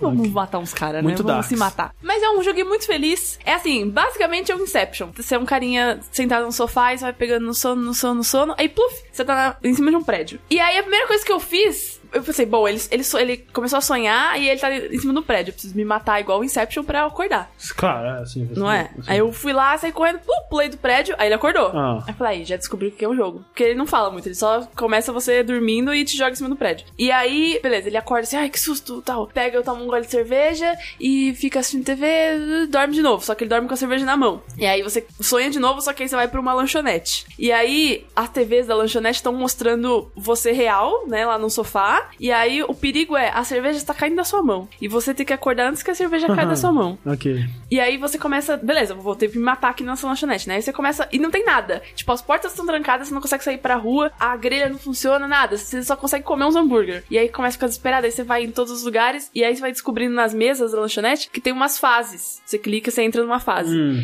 E aí, e depois eu fui procurar, né, no jogo, são 34 fases que Nossa. você tem que passar e aí você tem que se matar em todas as elas pra você acordar do sonho, pra você salvar sua cerveja que vai cair no Ah, chão. tá, peraí. O jogo inteiro. Ah, poxa, agora fiquei É, triste. pois é, porque eu Eu achei que cada, cada suicídio seria pra alguma coisa do mundo real, e aí teria um contexto. Mas o jogo inteiro ele se passa no sono da cerveja. Eu imagino que se eu não cheguei até o final, eu Ah, não tá, consegui passar as entendi. 34, eu passei umas 5, 6. É, porque eu achei que. Eu ia, eu ia pensar, pô, interessante, né? Sim. Mas ele, ele é tipo o que? Point and click? Ele é plataforma? Ele é É, primeira depois, pessoa. é primeira É pessoa primeira e também pessoa, tá. interage com todos os objetos, praticamente. Ah, tá. Porque eu pensei, jogo indie, Uhum. você tem um cenário que você tem que interagir com todos os objetos. Eu pensei point and click automaticamente. ok. Mas eu fiquei triste, porque eu pensei que cada fase ia ser num lugar diferente, tentando acordar de uma maneira diferente pra cerveja. é, cada fase é um lugar diferente, mas as fases que eu joguei, você sempre volta pra lanchonete e vai pra mais uma. Ah. Então, e, e a, e a cerveja vai, tipo, mudando. A cada fase que você volta, ela Mas tá tem um um pouquinho mais time no em tempo chão. real, alguma coisa Não tem, assim? não tem tempo, mas você vê na- na- nas imagens da TV que a cerveja tá mais perto do chão. Ah, então conforme você vai progredindo nas fases, o tempo do mundo real vai progredindo. Provavelmente, é. Agora eu não sei se eu chegasse lá na fase 15, aí É, muda. Então, tipo, o cardápio, o menu do restaurante é como se fossem as fases que você vai escolher? Não, não cardápio. Você olha em cima da mesa do diner, tem, tipo, algo- por exemplo, tem um trem brilhando, assim. Você clica e você vai parar num trem. Aí dentro do trilho tem que achar como me matar. É, aí eu, eu consegui sair por cima do trem e me joguei no trilho do trem, o trem passou por cima de mim. Aí eu volto pra lanchonete. Aí eu fui pra um outro que é tipo uma estação espacial louca, tipo um Tacoma, assim. E aí eu vou, e aí eu me jogo pra fora da estação espacial, aí eu morro. Mas é divertido o jogo? Eu achar gostei, as coisas? divertido. É, porque são puzzles curtinhos, rapidinhos, Mas, e as tipo, fases é- são bonitas. É, é desafiador, às vezes, eu- nas que você jogou pelo menos, era desafiador ou era bem óbvio que você tinha que fazer pra se Não, essa da, da, da espacial já vai ficando cada vez mais difícil. Eu tive Entendi. que dar um reset na fase porque eu fiz uma cagada lá. E aí Entendi. você vai voltando e fazendo. Eu achei bem legal. Quanto mais você passa as fases, mais difícil vai ficando pra você se É matar. porque a cerveja vai cair, sei lá, na tomada e vai te dar choque e você vai morrer. Podia ser. Quando você acorda, a cerveja cai na tomada, você dá choque e morre, e aí você acorda em outro lugar. né? Olha Acorda- aí, não sei, tem que chegar É o, na final, fase. é o final secreto é deixar cair de propósito e Isso. não salvar a cerveja. Isso. Então eu vou chegar, eu quero chegar na fase 34 pra ver o que acontece. É, a regra 34 da internet não é coisa boa, não. É, verdade. justamente 34, né? Ai, que medo agora. Suicide Guy, então. Suicide Guy tá 10 reais na Steam. Olha aí. Se tiver Ah, sobrando um créditozinho, bacana. compra. É do ano passado esse jogo. Tem cara de ser VR. Olha, eu acho que ele funcionaria pra VR. É, porque tipo, essa É. parada de você se jogar de lugares altos em VR É é, uma parada tensa. É, é. É, e em é. primeira pessoa, você vai mexendo nos objetos A e. Nani que o diga. Exato, A pobre Nani, Nani. que eu diga. Faleceu, nunca mais vi um. Eu joguei outro jogo, só que esse é só pra nostalgia. Queria Ah. ver se alguém já jogou. O joguinho do Top Chef. Que? Top Chef. É o Top Chef do programa? Sim, mas? Tem um mas jogo o Top Chef Top é o Master Chef? Chef. Top Chef. É porque assim, ninguém vê Top Chef, eu tô, tô surpreso que alguém tá citando Top Chef. Então, é porque assim, eu fiquei viciada em Masterchef recentemente, né? Aí eu lembrei desse jogo que eu jogava, tipo, sei lá, uns 10 anos atrás. Mas o legal do jogo Top Chef é que não é tipo um overcook que você vai, você pega as, as coisinhas e vai movendo de lado pra cá. Você tem que montar a receita e você escolhe os ingredientes. E você tem que combinar os ingredientes. É um Masterchef, só que eles poderiam atualizar porque já tem uns 10 anos já esse jogo. E aí você começa e, aí, por exemplo, ah, agora você tem que fazer um prato que tenha ingredientes brancos. Aí você tem a sua dispensa. Aí você tem os vegetais, os temperos e as carnes. E aí você coloca na sua mesa lá, tipo, ok, escolha um tempero branco. Aí você tem, sei lá, alho, tem cebola. Aí você escolhe o que, que vai combinar no seu prato. Aí você coloca coisas doces, coisas salgadas. E aí, dependendo da combinação, se for um prato razoavelmente bom, você passa igual Top Chef. Mas é o que? Primeira pessoa? Que que Não, aí é point clickzinho Ah, bonitinho, sim. assim, né? Tipo. Entendi. Quando você erra o. Ah, não é Gordon Ramsay, né? É, Não, Top não. Chef não. É. Não, mas é um cara careca que é o cara da TV. Eu, Sim, o, sim. O Sushi eu, deve saber. é, eu, eu não lembro o nome dele. E a mas- apresentadora. Quem? Tom Colicchio, uma parada assim? Putz, não, Não, não sei. lembrar. e a apresentadora, aquela moça que eu acho que é, É a modelo. modelo, é, sim. Eu também não lembro o nome dela, mas sim. Mas, mas é, é 3D? É, é- Não, é um jogo. hum, Cara, é tipo. Não, cara, Top Chef não tem muita verba, não. Não, então, se é. fizer um jogo licenciado, não vai ser muito foda, não. Tipo, É. ó, é ambicioso e lindo. É divertido, porque você fica montando as combinações. Tipo, se você gosta de cozinhar, você fica. É. Hum, vou colocar essa carne. vou Mas a comida é outra." bonita. Não é muito bonita. Aí já perde, né? É um jogo muito antigo, gente. Não, não é só nostalgia. É porque assim, Yakuza, uma das coisas que as pessoas mais falam dele é quando você vai comer, você vê a comida lá e você, ó, todo mundo fica com vontade de comer do Tá, Final Fantasy Final Fantasy, 15, eu ia falar, Final É. Fantasy XV só vale a pena pra jogar pelas comidas. Cara, tem umas comidas muito bonitas Final É, Fantasy então. XV, viu? Não, as comidas desse Top Chef são bem feias. Mas parece que estão fazendo um jogo nesse estilo, que não é nem Top Chef nem Masterchef, não é licenciado, mas é um jogo de culinária, tipo, gráficos Interessante. em 2018. Tá pra lançar agora na Steam, só que não Sabe tem como data é que ainda. Procurar aí na- no seu celular? É Cooking alguma coisa na Steam. Cookie Pro- Mama. Não, procure que vai ser o primeiro tá... Ó, eu gostava muito de Cookie Mama, hein? Mas Cookie Mama era só fazer o que a mama tava te mandando, né? É. Você só não que- podia criar a sua É, própria isso aí você Não. pode criar, é, isso que é legal. Tipo, eles te dão um tema, igual o programa. Ah, hoje tem que ser coisa doce. Aí tem várias coisas doces, assim. E aí você vai ganhando uma- uns- umas habilidades, tipo assim, dá um shuffle na sua, na sua. Mas, mas a competição existe? Tem você contra outras pessoas? Aparecem outras pessoas e eles te, te provocam, mas meio que é só você. Ah, tá. Seria legal se fosse uma competição, né? Tipo, sei lá, É. os 12 participantes. Você lembra o nome do. algum- É Cooking é o quê? Você sabe? Cooking with the Dog. Só Cooking. Cooking Simulator. Ah, ok. Eu...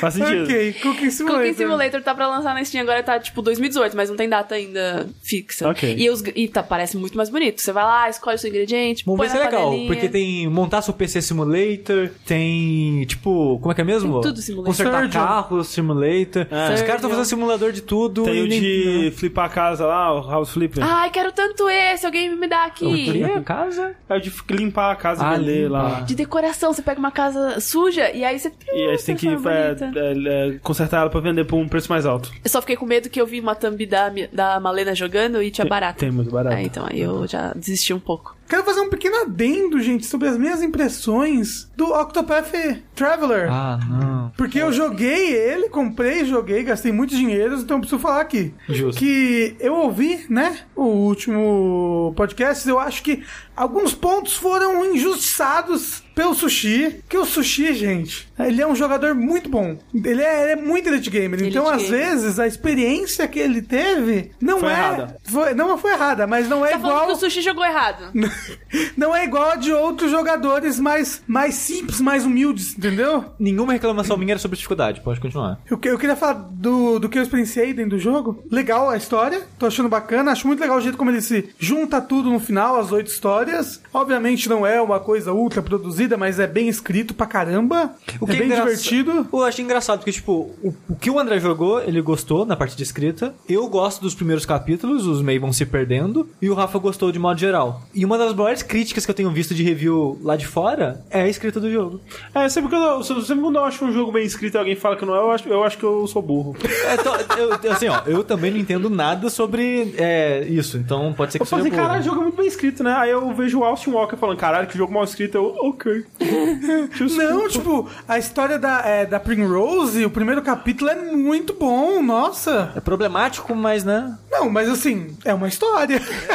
É uma. tipo, tudo é, uma é história. É uma história que. Na, na, na capa do Octopath Traveler. É, uma, história. Mas é uma história que merece. é, ela, ela é bem contada, sabe? E eu, eu veria um livro de fantasia só sobre aquela história. Um jogo só sobre aquela história. História que de é muito boa. vingança, né, cara? Porra, mas é, é, ela é muito boa. Eu tava pensando, quando eu jogava esse jogo, eu falava, caralho, devia ter um anime desse jogo, né? Ah, pronto. Que ele é muito bom. E- Mas aí vai ser um capítulo de cada episódio do personagem, porque então, ninguém se junta. os primeiros oito capítulos são de cada personagem. Nossa, já e aí os capítulos seguintes eles vão se encontrando e se juntando até fazer uma party grandona. Mas no jogo não se encontra. Eles se encontram, eles têm comentários um dentro da história do outro. E- Inexistentes. Não, mas é legalzinho os comentários. E é, obviamente é um anime, né? O anime pode tomar liberdades pra encaixar essa história e deixar ela melhor. Tipo, A caçadora hora- vai namorar a clériga, porque assim, ó, tem um chip foda ali entre as duas. Por quê? É que você não jogou com as duas o jogo Ah, inteiro, não, imagina. não, não, não, não. Sempre que as duas conversavam, cara, é tipo, nossa, as duas estavam muito querendo se pegar. Assim, no meu coração. Mas aí, entendeu? Eles vão se encontrar pra ser bem legal. Vai ser bem legal o meu anime, gente. Nossa.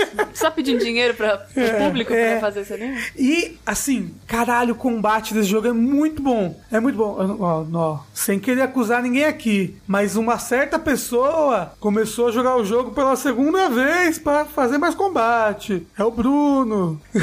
O Bruno tem um problema. né? Não, é, não, É. tem. Então, vai ser lindo, gato gostoso. Não pode jogar, não deixe ele jogar Destiny. Não deixe ele jogar Não Destiny. deixa, deixa ele jogar esse tipo de jogo, porque ele ficou anos viciado em Elsword. Você sabia que o Bruno fazia parte do site de Elsword aí, fazia um monte de coisa, fazia trabalho com os dubladores de Elsword pra eles.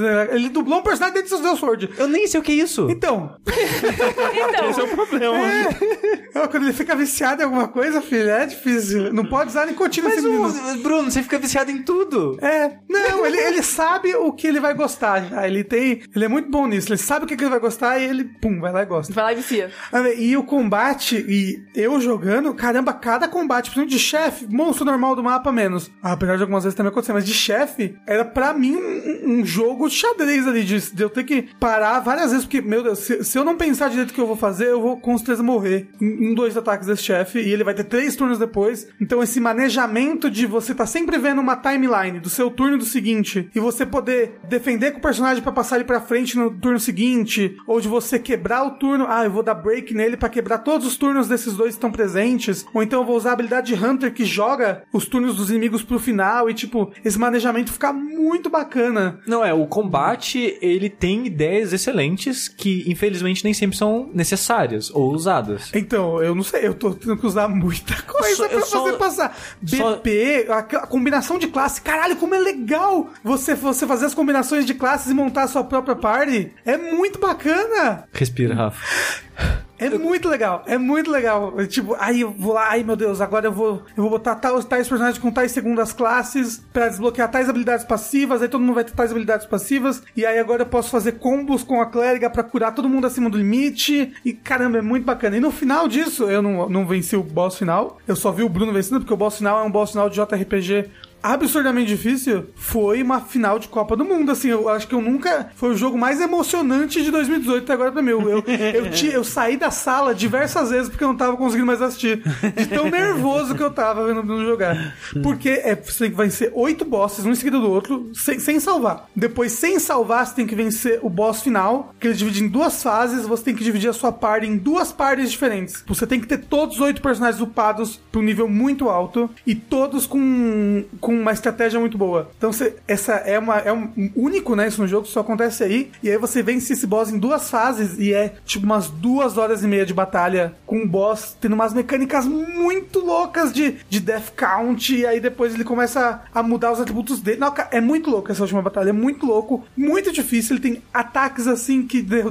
destroem a sua party. Se você morrer, você tem que voltar tudo, o que é um erro, mas ao mesmo tempo é muito emocionante. Quando o Bruno venceu, Foi a gente tava. emo- A gente tava assim, assim. né? Só é tão emocionante por causa. Porque, porque tem tanto em risco, né? É, então, é, é- mas e, e é muito legal, tipo, e a história é muito legal, junta a história dos outros personagens. É que nem, é que nem os chefes de, de Dark Souls 3 lá, que tipo, tem a Elf, Elf, Elfried lá, né? Da, daquele, Ah, Sister Fried. Esses daí. É, que é, assim, é um, um chefe que ele tem 414 formas diferentes. E é aquela coisa, quando você morre e tem que refazer, é um saco. Mas, cara, quando você consegue, porra, é mó Não, bom, porra, né? duas horas e meia de batalha, quando terminou, foi tipo explosão. Sabe, sabe a galáxia, tipo a Via Láctea, tipo, Sim, sim. de alegria? Então, tipo, tô recomendando demais esse jogo, gente. É isso aí. Beijo na alma Que- pra vocês. Sushi, o que você tem a dizer sobre isso? Que estratégia só existe com chefe, luta normal não existe, 99% do jogo é luta normal. Beijo. Renato, tem bastante chefe. É nada, é muito legal, tá, tá bom? Já que eu tava falando aí de jogos independentes, possivelmente de bad é, em primeira pessoa, eu joguei um jogo assim também, que se chama Anamorphine. Ele saiu para PS4 e PC. No PC ele tá 30 e poucos reais, no PS4 tá 60 e tantos reais, aquela coisa de sempre, né? Tem modo VR pros dois. É verdade, tem modo VR. É, ele- é, ó, ele tem umas coisas que devem ser bem interessantes em VR, só que assim, não sei como ele deve rodar em VR, porque possivelmente, assim, ele é um jogo em Unity, né? E possivelmente ele é um dos jogos mais feios e mal otimizados que eu já joguei na minha vida. Ele é um jogo muito mal polido, eu acho, pelo menos, porque eu não tenho jogo com jogo em primeira pessoa. A Thalissa nunca teve em jogo com jogo em primeira pessoa. Nós dois tivemos em jogo jogando aquele jogo. É, Tive- não, eu tive- não, eu não tenho na, eu nunca tive. Eu quando eu terminei o jogo eu tava com um pouquinho de dor de cabeça. É, não, eu não sei o que exatamente eles fizeram com a câmera desse jogo, mas ela é horrível. Não, assim, horrível. eu não sei se é a câmera, eu acho que é a. Ele, ele é, é frame rate, sabe? Por mais que eu não perceba, tipo, muito, é, no caso desse jogo eu percebo, obviamente, porque tem vários momentos que o frame rate vai pra 5, assim. É... No PS4 a gente jogou no PS4. No PS4, sim, no PS4 normal, não Pro e tal. É muito inconstante, sabe? E essa coisa, tipo, e ele brinca muito com perspectiva e, tipo, com movimentos da câmera e com sua percepção do mundo e tal. Então, ele fazer isso ao mesmo tempo que ele não consegue lidar com a própria performance dele é, muito ruim, cara. É- é- a performance dele é terrível, assim. E não só de, de frame rate, assim, mas o, o jogo ele é um jogo em primeira pessoa que ele lida. Ele fala de uma forma meio abstrata e, e fantasiosa sobre traumas e sobre memórias e. e Depressão depressão e relacionamento. relacionamentos e tal. Não vou é, especificar aqui sobre o que exatamente ele fala, porque é um, um dos melhores momentos do jogo, assim, pra mim. Mas ele tem, um, ele tem algo pra dizer e ele diz isso com muita força, assim. Mas. Mas eu nunca consegui terminar ele, sabe por quê, André? Ah. Ele tem meio que estrutura em capítulos, digamos assim, Isso. né? Eu terminei, sei lá, o quarto ou quinto, e você sempre que termina um capítulo, você vai meio que um hubzinho pra começar o próximo. Sim. Toda vez que eu vou entrar na parada que começa o próximo, o jogo fecha na minha cara aquele erro do PS4. Ah, é? Aconteceu umas Caramba! cinco vezes seguidas, eu falei, ok, é isso, não vou terminar o Nossa, jogo. que triste todos esses problemas num jogo. Não, ele é muito mal polido. Tipo, e é, e é bizarro, porque ele foi financiado pelo aquele Indie Fund, indie fund canadense, né? E é uma equipe até grande, cara. Eu tava pensando assim, cara, é uma pessoa que fez esse jogo, sabe? Obviamente é uma pessoa, porque é um jogo muito feio, ele é muito mal polido e tal. E, e não é uma equipe relativamente grande, assim. Eu, Caralho, cara, como pode? Deve ter sido feito em uma semana, sei lá? Esqueceram de ativar uma variável, que nem no, no jogo do Alien. É, deve ser. Esqueceram de a- ativar variável bom. Aí, ah, tá falso. O jogo foi E, e é foda, sabe? Porque esse é um jogo que vai dar. vai contribuir pra uma fama da Unity, assim, que, tipo, o pessoal fala, não, a Unity é uma engine de merda, só faz jogo mal polido e jogo. Só que, tipo, é como se falar, ah, esse desenho tá é uma merda, o Photoshop é um programa péssimo, né? E não é, né? É a pessoa que tá usando a engine não tá sabendo otimizar a parada. O Ori and the Blind, and the Blind Forest é feito na Unity, sabe? Cara, Hollow Knight. Hollow Knight. Hollow Knight é feito na Unity, então, É. tipo... Mas esse, assim, esse é um jogo que você olha pra ele e você fala, é Unity, sabe? Porque é, é muito característica os problemas dele e tal. Só que o que ele faz? Ele usa, vamos dizer, a mídia do Walking Simulator e ele é realmente um Walking Simulator da forma mais pura, assim, porque muitos do que as pessoas chamam de Walking Simulator eu discordo, porque você tá fazendo muito mais do que só andar, né? Você tá, por exemplo, no Gone Home, você tá montando uma história na sua cabeça através de pedaços fragmentados que você vai encontrando, explorando, investigando e tal. E aí ele usa brincadeiras com o cenário pra contar essas histórias. Então, por exemplo, você, ele quer te falar sobre a mudança e aí o, o caminhão de mudança é um mundo de caminhão de mudança. Então você vai andando por um caminhão de mudança infinito, né, e tal. E aí você vai contando sobre a- a- esse casal se movendo, se mudando pra essa casa. Então você anda pelo quarto e sai pela, pela porta da sala. E aí quando você entra no próximo cômodo, é o quarto de novo, só que um tempo se passou. Então, através da sua andança pelo mundo, você vai se movendo na linha do tempo daquele apartamento e você vai vendo as mudanças acontecendo nele, né? É. Então você sempre acompanhando a evolução, o dia a dia dessas pessoas, andando e vendo o cenário se transformar na sua frente. Isso, e ele brinca com esse espaço, sabe? Algo que PT fez muito é, dessa forma e outros jogos jogos que. O próprio The Esther faz muito isso, né? De usar a repetição é, e a familiaridade que você tem com o lugar pra mudar ele e isso ser impactante quando as coisas estiverem diferentes, né? À medida que isso vai se tornando necessário pra história, né? O, o cenário ele vai é, se deformando e mudando e, e ficando bizarro, né? E, e- lugares que você chega na sua na, na sala de estar e você olha pra cima e ela é uma sala de estar que se estende infinitamente pra cima ou pros lados e, e as coisas estão longe pra caralho e tem objetos exageradamente espalhados pelo teto e pelo, pelas paredes e tal. Ele usa muito bem essa linguagem da exploração, né? Da, da, da caminhada através de um cenário pra contar a história. A cena específica que até no, nos troféus do jogo eles chamam de O Evento é uma, uma das cenas é, mais impactantes que eu já vi num jogo que tá contando uma história desse tipo assim. É, e o jeito que ela é mostrada é muito foda. Tipo, nossa, na hora que aconteceu assim, eu, cara, eu tava com. Eu fiquei todo, sabe? Calafrio assim, tipo, meu Deus do céu, caralho. Arrepiado. arrepiado, assim, por vários minutos, assim e tal. É, é uma cena que ela também usa essa mecânica da repetição e essa mecânica da exploração. Ele usa também o que você. a expectativa do jogador em questão de progressão, né? Porque, como o Sushi disse, toda vez que você termina um capítulo, né? E, cara, ele faz uma coisa muito legal, assim, o lance da- das fotos, né? Sim, e, e, e- aí que também é o problema do load, né? Que load não é um problema em muitos jogos. Mas aqui esse jogo é assim: sempre que você encerra um capítulo, você tá no momento final dele, e meio que o jogo parece que congelou, aí você aperta pra trás na movimentação e você descobre que você tava vendo uma foto o tempo todo. Então, esse, caralho, que legal, né? Esse efeito que o Não, é filme- muito legal. A cena virou uma foto na parede e eu tô em outro cenário. É, tipo, é, vamos, vamos dizer, é como se você tivesse é, andando pra um lugar X, só que você de repente percebe que você não consegue mais ir pra frente porque, na verdade, o lugar X é uma foto na sua frente, sabe? É. Looney Tunes. É tipo, tipo o túnel do coiote no Papo Alegre. É basicamente isso. É, e, e ele faz isso de uma forma muito dinâmica, porque ele usa. Ele meio que tira um screenshot do que você estava olhando naquele momento para transformar na foto. Então você não percebe quando acontece a transição.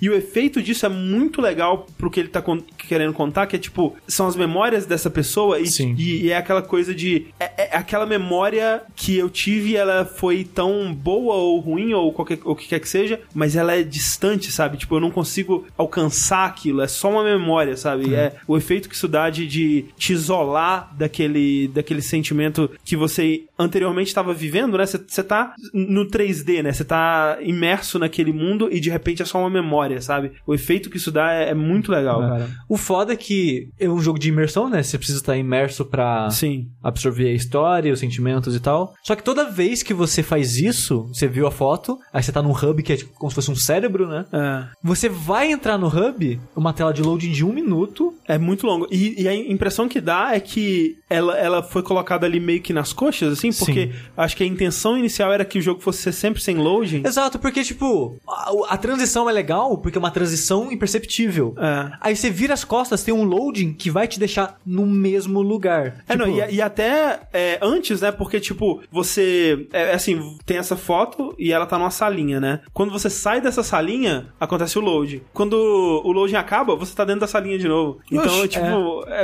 É, não faz Bizarro. sentido. Tipo, ele carregou a próxima fase. Eu entendo que ele carregou a próxima fase ali. Sim. Só que ficou de um jeito muito ruim e toda vez quebrava o ritmo pra mim. É muito, sabe? é muito, quebra muito. Assim, de novo, ele é um jogo que, eu, no fim das contas, eu acho que ele vale muito a pena. E quando as coisas funcionam, quando ele- o que ele tá tentando fazer funciona, é, é um jogo muito bom. Mas com muito problema técnico, cara. E enquanto eu tava jogando, eu tava pensando, tipo, será que isso é tipo quando um, um cineasta amador tá fazendo um filme e ele não sabe exatamente como, sei lá, controlar a exposição da luz, e aí o filme tá meio filmado, meio bosta, sabe? Só que não é, sabe? É tipo como se você tivesse indo ver um filme de 5 5 minutos, chega alguém e põe um saco preto na sua cara. É muito mais intrusiva a experiência do que, do que seria num filme, por exemplo. Acaba atrapalhando muito mais a experiência e te tirando dela em vários momentos, Sim. mas eu ainda acho que se o seu jogo não ficar travando, né, de 5 5 minutos aí, como o Sushi tava, eu acho que vale a pena ah, jogar, porque ele, o que ele tem a dizer é muito, muito legal e é muito importante. Eu fiquei feliz de você ter gostado tanto do jogo, porque agora me animou a tentar passar por esse bug ou esperar um patch, sabe? Porque eu tava É. tipo, ah. Eu, eu acho que você tava jogando ele antes de mim, talvez tenha saído um patch que tenha resolvido, porque de travar eu não tive problema. É, porque assim, eu tava jogando esse final de semana e já tinha saído um patch quando eu tava Ah. jogando. Que foi quando saiu o VR, VR, que não tinha VR no lançamento, demorou uns dias pra sair Oh, o VR. mas assim, eu fico imaginando como é que deve ser o jogo no VR, porque sem o VR o PlayStation tava se peidando pra rodar. Pois é. E já dava enjoo. Não, assim, o cara, a pessoa vai, né, vai morrer no VR ali. Não faça isso. Não. Não recomendo. Não. Mas é. Mas assim, Hum. ah não, mas acho que foi no PC. Porque o Rick Sampaio jogou, amou o jogo e eu acho que ele jogou no VR, mas eu acho que foi PC. É. É, eu gostei muito. É tipo, é, desses, desses walking simulators assim, é um que vale realmente a pena jogar, eu, eu diria. Então você acha que talvez pegar ele no PC é, é a opção? Eu diria, se você tem um PC mais potente aí, pra talvez é, mitigue aí muitos desses problemas. Talvez PS4 Pro? Se você tiver um, talvez ele dê menos problema? Realmente não sei Eu não, não faço ideia. Mas, é, repetir o nome do jogo, porque esse jogo, o jogo tem um nome estranho. Tem. Que é Anamorphine, que é Ana, tipo o nome Ana, com Morfine PH tudo junto. Quantos N's? Um só. Ah, É, tem morfi- Ana, Ana é, mo- é morfine de morfina com Ana no começo. É. Que não é o nome de ninguém, na verdade, mas. Sim, mas é, né? Oh, mas é feio esse jogo, cara. As pessoas são muito feias, cara. São os manequins bizarros. É, velho. é da, da Unity Store, certeza. Não, mas assim, ó, desculpa. Agora você falou isso, lembrei de um detalhe. Esse jogo é sobre você e a sua esposa, né? Ela, acho que a única, até onde eu joguei, a única pessoa a pessoa. O resto era manequins, né? Simbolizando pessoas. Sim. Você, o jogo, né, quer gerar empatia ali, né? Você é sua esposa, muito do, do drama do jogo vem do relacionamento e do drama humano e tal. Só que toda vez que a esposa aparece, ela tá com a cara de cu te julgando forte pra caralho, velho. Eu tinha essa sensação também. Cara, essa pessoa não gosta de mim. É, eu tô- então é isso que o negócio. Eu sentia que eu tava com uma pessoa que ela tá tipo, cara, o que você tá fazendo aqui? Vai embora. Ela não me quer ali. Eu, tava, eu, tava, eu tô morando com uma pessoa que não me quer aqui. Vezes ela é só feia. Mas é isso, ela é só feia. Ela é só feia e eles não Ah. têm. Eles não conseguiram fazer a cara dela. É, co- colocar emoção na cara dela. É. Então é problemático, assim, é, é um, é um jogo que ele batalha muito contra os próprios problemas técnicos dele. E o fato de que ele conseguiu me emocionar bastante e que eu consegui, porra, entender a mensagem dele. Porque, por exemplo, tem uns momentos assim que você não sabe se aquela é a mensagem do jogo ou se é bug. Sabe? Você não. Você não, você não consegue confiar o bastante pra acreditar no desenvolvedor e, e, e, e- se imergir. Porque, por exemplo, tem uma parte que você tá andando de bicicleta com ela, né? E aí você tá andando de bicicleta lá, né? Primeira pessoa, e ela tá andando de bicicleta do lado e ela sai na frente, ela dispara na frente, ela vai, cara, ela des- desaparece. E eu falei, caralho, né? Que interessante. É tipo, mostrando uma distância entre o casal e ela, ela tá é, andando assim na vida e ela tá se distanciando, né? E vai ser uma. E não era isso, era só, tipo, sei lá, eles não calcularam direito a velocidade, sabe? Você fica meio assim, sabe? Não, não dá pra confiar. É um jogo com muito problema. Assim, eu, eu acho que eu sei que eles tentaram fazer com o lance da bicicleta, mas é spoiler. Sim, sim, sim, sim. Mas é, então, enfim, é. Anamorfine, no fim das contas eu recomendo se você tiver tolerância para problemas técnicos. E pra fechar aqui o vértice, é, a gente vai falar de um jogo que eu já falei sobre ele num vídeo que eu lancei no nosso canal do YouTube, né? É, youtube.com.br jogabilidade, Videotop, assistam lá. é, que é o Chasm, né? Ou Chasm, C-H-A-S-M. isso. É, é um jogo que ele tá em desenvolvimento aí desde 2013, na verdade desde o final de 2012, né? Se você for contar antes deles anunciarem propriamente, mas desde abril de 2013 ele tá aí no Kickstarter, né? Ele foi financiado lá e tá em desenvolvimento há bastante tempo. Caso você queira saber um pouco mais de curiosidade sobre o desenvolvimento do jogo, o Glauber Kotak, que foi animador no jogo, é um brasileiro. Sim. E ele foi no podcast do Overloader, Isso, no Mothership. e muito bom, inclusive. É, aí ele falou várias curiosidadezinhas assim, então foi legal. Sim. É, e foi legal que até é, tinha muita coisa ali que eu supunha que tinha sido o caso, mas não tinha como afirmar, sabe? Então foi legal ter essa confirmação. Uma delas, por exemplo, é que assim, o jogo ele foi inicialmente vendido numa época em que o roguelike e o proceduralmente gerado, né? Que é, é pra quem não sabe, quando você fala proceduralmente gerado, significa que o jogo, ele, nesse caso, se refere ao cenário do jogo, e significa que ele não tem um cenário que foi feito à mão por um level designer, né? Ele. Do começo ao fim, no caso, né? É. Ele, ele tem salas individuais que foram criadas por um design, os desafios, as plataformas, os inimigos, mas a maneira que o jogo liga essas salas é gerada de uma maneira procedural, e a gente fala procedural e não aleatório porque tem uma lógica de programação por trás, não simplesmente joga a sala pra Isso, cima. exatamente. Quando eu- o Kickstarter desse jogo foi lançado, isso estava muito em voga, né? E era tipo, é o futuro dos videogames. Todo jogo indie tem que ter isso aqui. Enquanto rolava o desenvolvimento, né? Os desenvolvedores, né? Eles foram percebendo que isso não era tão interessante pro jogo que eles estavam querendo criar, assim. Sim. E esse jogo que eles estavam querendo criar era um Metroidvania. É assim, eles estavam querendo criar basicamente Symphony of the Night, né? É especificamente Symphony of the Night. Assim, em muitos aspectos é muito Symphony of the Night, sabe? A maneira que os personagens andam, deixa a sombra pra trás, tem É. o dash pra trás, o ataque, né, que é, que é aquele, né, pro fundo da, da tipo, pro, pro plano 3D, né, que ele se mexe o braço, né? É, tem um tipos de inimigos, sabe? Tem aquele aquele impzinho que voa do Enche. É. Tem, cara, é aquele bicho é igual, tem um bicho igual àquele, tem um bicho igual ao, ao Gárgula, que é o primeiro chefe do Night, junto com aquele outro bicho. Aquele Gárgula tem um bicho que é igual a ele, sabe? É. É, tem o familiar da espada que te segue, Sim. tem familiar de bichinho que, que te segue e ataca os bichos e tal. Tem muita coisa que é referência, inspiração, homenagem, o que seja, mas tem algumas também que, segundo o Kotak, né, no Mothership, ele falou que eles experimentaram várias alternativas e a do Symphony of the Night acabava sendo a melhor. Sim, tipo, a sim. da espada, ele falou, ah, a gente tentou várias animações de cima pra baixo, e pros lados, e pro lado funcionou melhor. Eu acho que porque o jogo tem muita tipo de arma, então queria dar É. variação. Sim. A razão que ele falou de algumas coisas é isso, mas muita homenagem, tipo, Sim, sim, mesmo. exato. É, então, assim, é, eu, eu digo isso, eu não acho que é um problema do jogo, porque ele emula muito bem Symphony of the Night, eu acho. É, E não é como se estivesse saturado, sabe? Exato. Caramba, todo Chega, mês lança um clone de Symphony Symphony of the Night. É. Assim, esse mês, toda semana tem o Metroidvania. Mas é que é diferente, cada um com sabe? uma pegada Sim, diferente. sim, é é. isso que- mas eu tava, é só uma brincadeira que eu tava fazendo. Principalmente a maneira de equipar arma, sabe? Sim, televe, essas coisas. É. O, o meu problema é que ele copiou meio que sem se perguntar se deveria copiar Hum. tudo. Sim. Porque hoje em dia, tipo, uns anos atrás, na verdade, eu já tava sentindo que o combate do Symphony of the Night é explorar é legal, mas lutar no jogo é uma bosta. E o Casmo, ele faz algumas coisas pra tentar melhorar isso, e o combate dele é melhor que o do Symphony of the Night, mas é um combate que é meio decepcionante ainda, sabe? Ele Ah. é tão simples que eu tava sempre querendo mais, e a minha maneira de se divertir com ele era tentar quebrar ele. Tipo, você não consegue atacar e andar ao mesmo tempo. Toda vez que você ataca, seu personagem para de se mover. Mas, se você se atacar no ar, você mantém Que um momento pra frente. Que nem. Exatamente. É que nem Castlevania, né? Você É. pula Ah. pra atacar sempre pra você É. poder se E mexer. você não consegue. E as suas armas são lentas, digamos assim. Então, toda vez que você ataca, você tem que esperar a animação acabar pra atacar de novo. E é um ritmo que eu tava achando meio lento demais. Até eu achar uma maneira de quebrar esse ritmo. Porque quando você cai no chão do pulo, a sua animação volta pra base de movimento. Então, se você atacar no final da queda e atacar assim que você cai no chão, você dá dois ataques seguidos. Então, pra mim, o jogo era aprender o espaçamento entre eu e os inimigos para dar sempre dois hits e matar o inimigo rapidinho. Porque eu achava o combate lento demais e pouco dinâmico, então eu tava criando na minha cabeça uma maneira de fazer isso de propósito. Mas será assim- que não tem.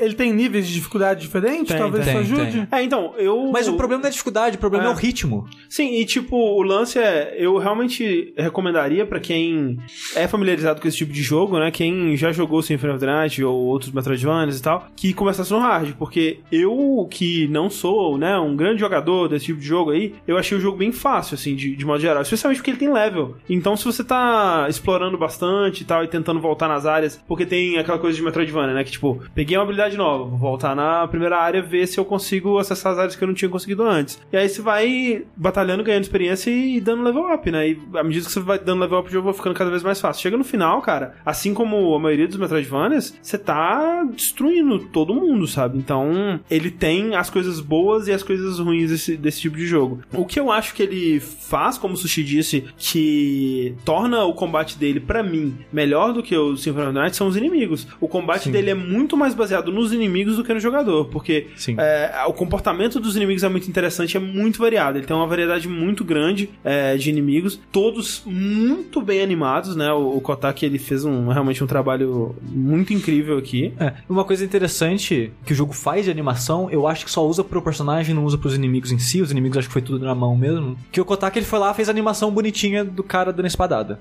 Pro braço naquela direção e tal. Só que o jogo tem muita arma. E no final do desenvolvimento, ele falou que isso foi nos últimos meses do desenvolvimento do jogo. Eles queriam ter timings diferentes pra armas diferentes e que isso fosse fluido na animação. Aí o que, que eles fizeram? Eles fizeram um algoritmo de animação que pegou os frames já existentes e espaçou eles de maneira diferente. Então, tipo, esse frame da animação, ela vai ficar por mais tempo na tela, por mais frames de processamento do jogo. A maneira que eles fizeram isso fez, cara, tudo é tão fluido, cara. Ah. Os ataques de todas as armas é fluido demais, E velho. Sente, você sente peso, você sente impacto, sabe? É, É. muito bom. E o- os inimigos, eles são é, muito bem feitos nesse sentido que eles têm é, ataques variados, eles têm tells, eles têm... é, cada um tem um tipo de ataque e um, um tipo de resposta que você precisa dar pra aquele ataque. Então, por exemplo, tem no, no- no segundo cenário, né, que é um tipo uma catacumba, tem um esqueletinho que ele joga uma espada e ela voa tipo um bumerangue, né? Ela faz um arco em volta dele e volta pra mão dele. Só que ele sempre, o arco sempre começa pra cima, então ele joga por cima e volta na frente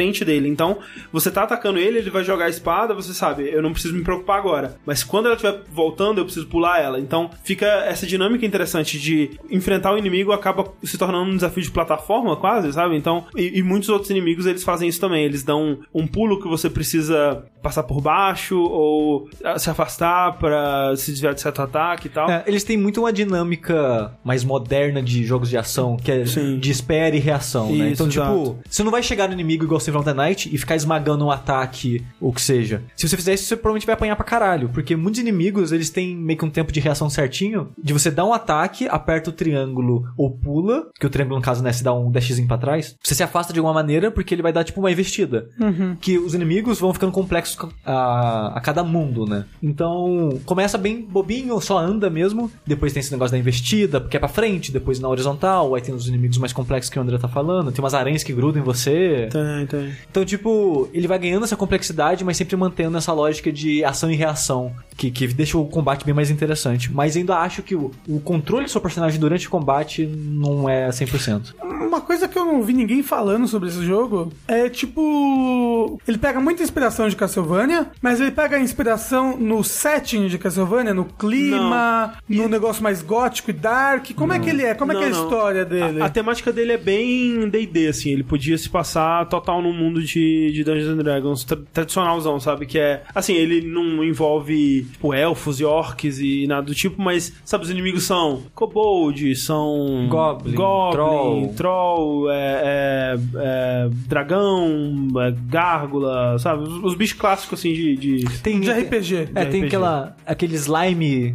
que é tipo Isso, cubo é, gelatinoso, cubo que gelatinoso, tem tipo é. armas, coisas dentro dele. Isso, é muito D&D, assim, bem clássico. É até algo que eu sinto que faltou um pouco, assim, quando- especialmente quando você pega... É foda, né, cara? Mas Hollow Knight, né? Assim, é, Assim, é, é injusto comparar. Hollow Knight é o novo Dark Souls que todo, É. todo vértice a gente cita Mas, ele agora. mas, assim, é, comparando jogos que estão em situação parecida, Sim. sabe? Que é um jogo de Kickstarter que tá tentando fazer uma coisa Metroidvania, sabe? Sim. É difícil comparar, sabe? Eu acho que, é, assim, s- se você for pegar. Talvez o, o, o Chasm ele ganhe. Obviamente ele ganha em qualidade, de animação, sabe?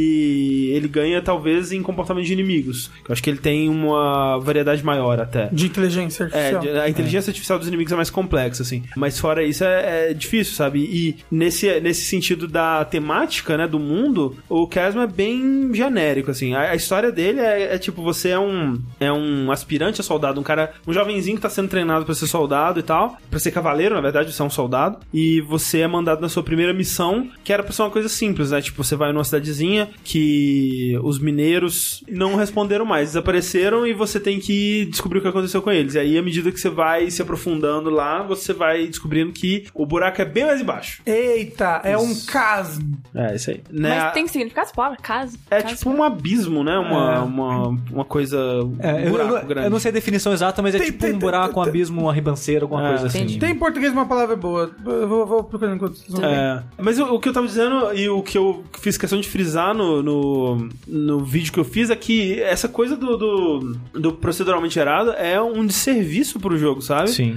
Porque ele é vendido assim, tipo, quando você vê o blurbzinho dele lá no, no Steam, é próprio, né, aquela descrição curta que é tipo, é o pitch de elevador, né? Como que você vai descrever esse jogo em, sei lá, 10 palavras pra quem não sabe absolutamente nada sobre ele? Ele fala, ah, é um Metroidvania roguelike, é um Metroidvania proceduralmente gerado com pixel art da hora, sabe? É assim que ele se vende. E, cara, você colocar que ele é um Metroidvania ao lado de que ele é proceduralmente gerado é um puta de serviço pro jogo, porque ele é 95% Metroidvania e menos de 5%, na verdade, proceduralmente gerado. Os outros é alguma outra outra coisa que ele é aí que é até mais importante que o proceduralmente gerado. É, Symphony of the Night. Symphony of the Night. Porque o que que ele é? Quando você tá começando um, um novo jogo, ele gera o mundo inteiro, né? E aí entra o aspecto proceduralmente gerado. Porque ele vai ter salas fixas, ele vai ter cidadezinha em cima de tudo, só que as salas não vão ser aleatórias, elas vão ser... Vamos, vamos imaginar que o game designer, ele... é, que, que o level designer foi lá e criou 50 salas diferentes. 50 salas com desafios de plataforma, algumas têm desafios de combate, algumas têm mais exploração e tal. O jogo ele pega dessa lista de 50 salas, ele vai colocando elas numa ordem que faça sentido pro ritmo do jogo e tal. De modo que isso funciona tão bem e as salas elas são tão no nível do que você encontraria no Symphony of the Night mesmo, que se você se ninguém te disser que ele tem esse aspecto proceduralmente gerado, você provavelmente não vai reparar. Você não vai, isso não impacta a qualidade do level design, na minha opinião, pelo menos.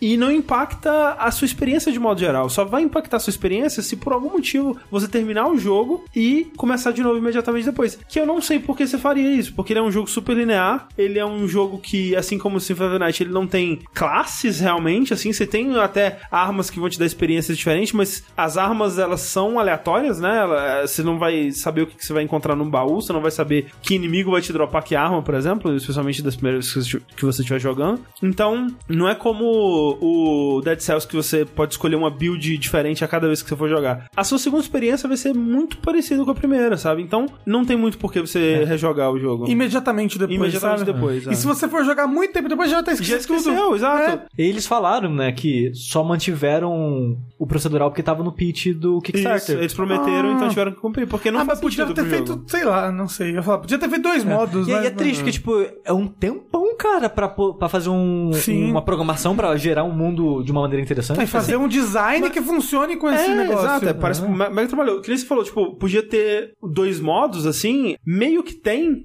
porque ele tem um modo que é o modo permadeath. Aí, nesse modo, tecnicamente, toda vez que você morrer, você vai começar num mundo novo. Mas é foda, porque o jogo não é feito pra isso, sabe? Ele tem uma, uma introdução que é, tipo, de historinha, né? Que é você no castelo dos soldados lá e tal, recebendo a missão e recebendo treinamento, conversando com a galera. Aí você sai, aí tem toda uma cena dele viajando pra, pra cidade, andando na, na neve lá e tal, que é mó bonitinho e tal. Só que isso é, tipo, sei lá, 5 minutos, sabe? Tipo, pra cada vez que você for começar esse modo, ter essa introdução de 5 minutos, é muito claro que eles não pensaram nesse jogo como um jogo de run, sabe?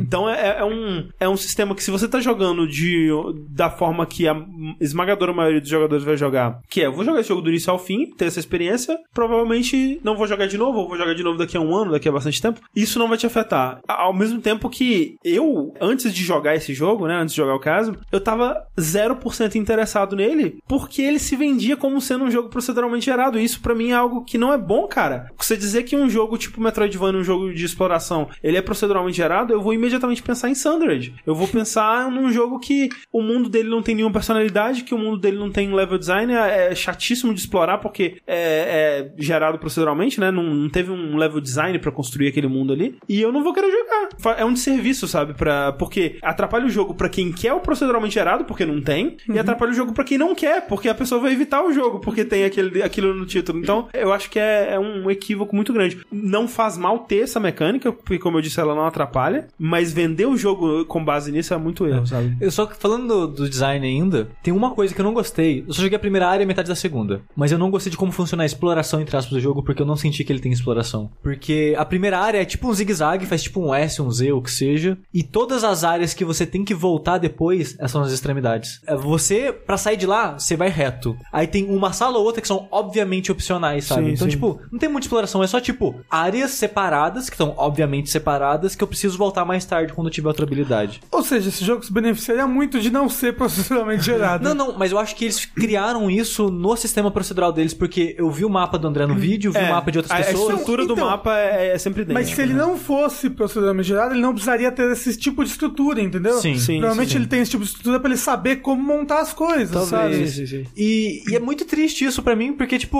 o Metroidvania funciona porque o backtracking é contextualizado. O backtracking é algo que você faz por escolha e porque é divertido. E É, porque e- você tá explorando. É, né? e, e normalmente o backtracking é facilitado por alguma coisa que você ganhou de movimentação e que você vai usar pra abrir as coisas. É, esse né? jogo ele tem teletransporte, umas coisas assim que facilita você reexplorar lugares antigos. Mas o negócio é que, como é tão óbvio óbvio assim, pra mim não é exploração, é, é trabalho, sabe? Igual a crítica que eu tenho a Guacamele. Eu não gosto do aspecto de exploração do Guacamele, porque tudo no mundo tem uma cor no mapa que eles, você sabe exatamente qual habilidade usar e aonde usar e quando usar. Não tem exploração, é só eu voltar aqui quando eu tiver É, aquela o, o habilidade. Guacamele ele é até mais direto que ele até marca no mapa as coisas. É, assim, eu, eu assim. acho que o Guacamele é bem menos um Metroidvania, É, apesar dele mas falar, ele ah, sou vende. Metroidvania. É, não, mas assim, eu, eu ainda gosto. Eu não Eu, acho que eu ele é gosto o... bastante do Guacamele, É, e eu- pelo eu- combate, Não, assim, eu, pelo mundo. Principalmente pelo combate, com certeza, mas eu gosto da, da parte de, de, de Metroidvania dele também. Não é o melhor, obviamente, é, mas eu acho que isso vai ficando menos óbvio no Chasm, eu sinto, pelo menos. É, por isso que eu até citei que eu só joguei a primeira e metade da segunda área, porque eu imaginei que fosse ficar mais complexo, que era mais simples pra ir, né, ir É, engrenando. por exemplo, o, eu acho que ele sempre se divide assim, em, em questão de. é, o mapa ele sempre vai se dividir em quatro áreas, assim. Em algumas áreas ele vai se dividir em três áreas, outras em quatro e tal, mas nem sempre vai ser tão óbvio assim onde estão a- a- as áreas opcionais e coisas desse tipo. Tem, por exemplo, o mundo da, da floresta, né? Que é tipo um, um jardim lá. Tem muita coisa que é secreta, assim, que. a- as últimas coisas, na verdade, que eu fui explorar no jogo, elas estão mais pro centro e tal, assim. Não é sempre óbvio onde elas estão. E o triste que, falando em fazer tudo, fazer 100% no jogo é só mapa, não é item. Você pode estar deixando muita coisa pra trás e o jogo falou 100%, você é ok, eu fiz tudo. O foda disso, por exemplo, é que ele tem segredos tipo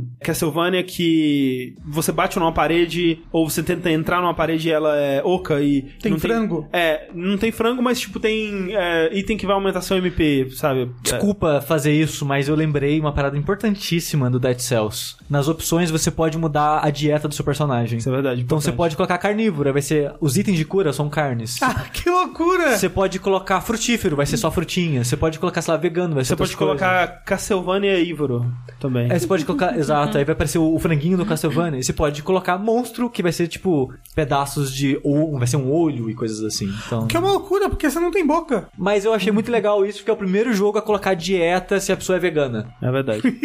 Essa parada da porcentagem é foda por causa disso, porque o jogo ele tem essas passagens secretas e parede que você quebra e tem um item, e, e parede oca que você atravessa e tem uma salinha secreta lá do, do outro lado. E isso não conta no, na progressão, então é, foda. Porque tem, assim, eu com certeza deixei muita coisa passar e eu não sei. Aí você pode não ter salvado todas as pessoas, não fez a side quest É. dos NPCs. Porque, porque muito do jogo é isso, né? Você Sim. explorar a mina, encontrar as pessoas da cidade que desapareceram. Cada pessoa vai ter um papel na cidade, vai ser o ferreiro, vai ser a maga, o que seja. E vai te permitir fazer alguma coisa nova. E cada um desses NPCs tem uma, uma side quest assim, que eles pedem pra você fazer. Ah. E nada disso tá atrelado à porcentagem. É, eu imagino que eu peguei todas as pessoas, porque eu explorei todo o mapa, né? Então o mapa, tipo, não, tem, não teria onde ter mais pessoas no mapa. Mas você fez todas as side Eu, missions? é, eu fiz toda essa divisão de todo mundo, mas realmente esses itens secretos é difícil de contabilizar, assim.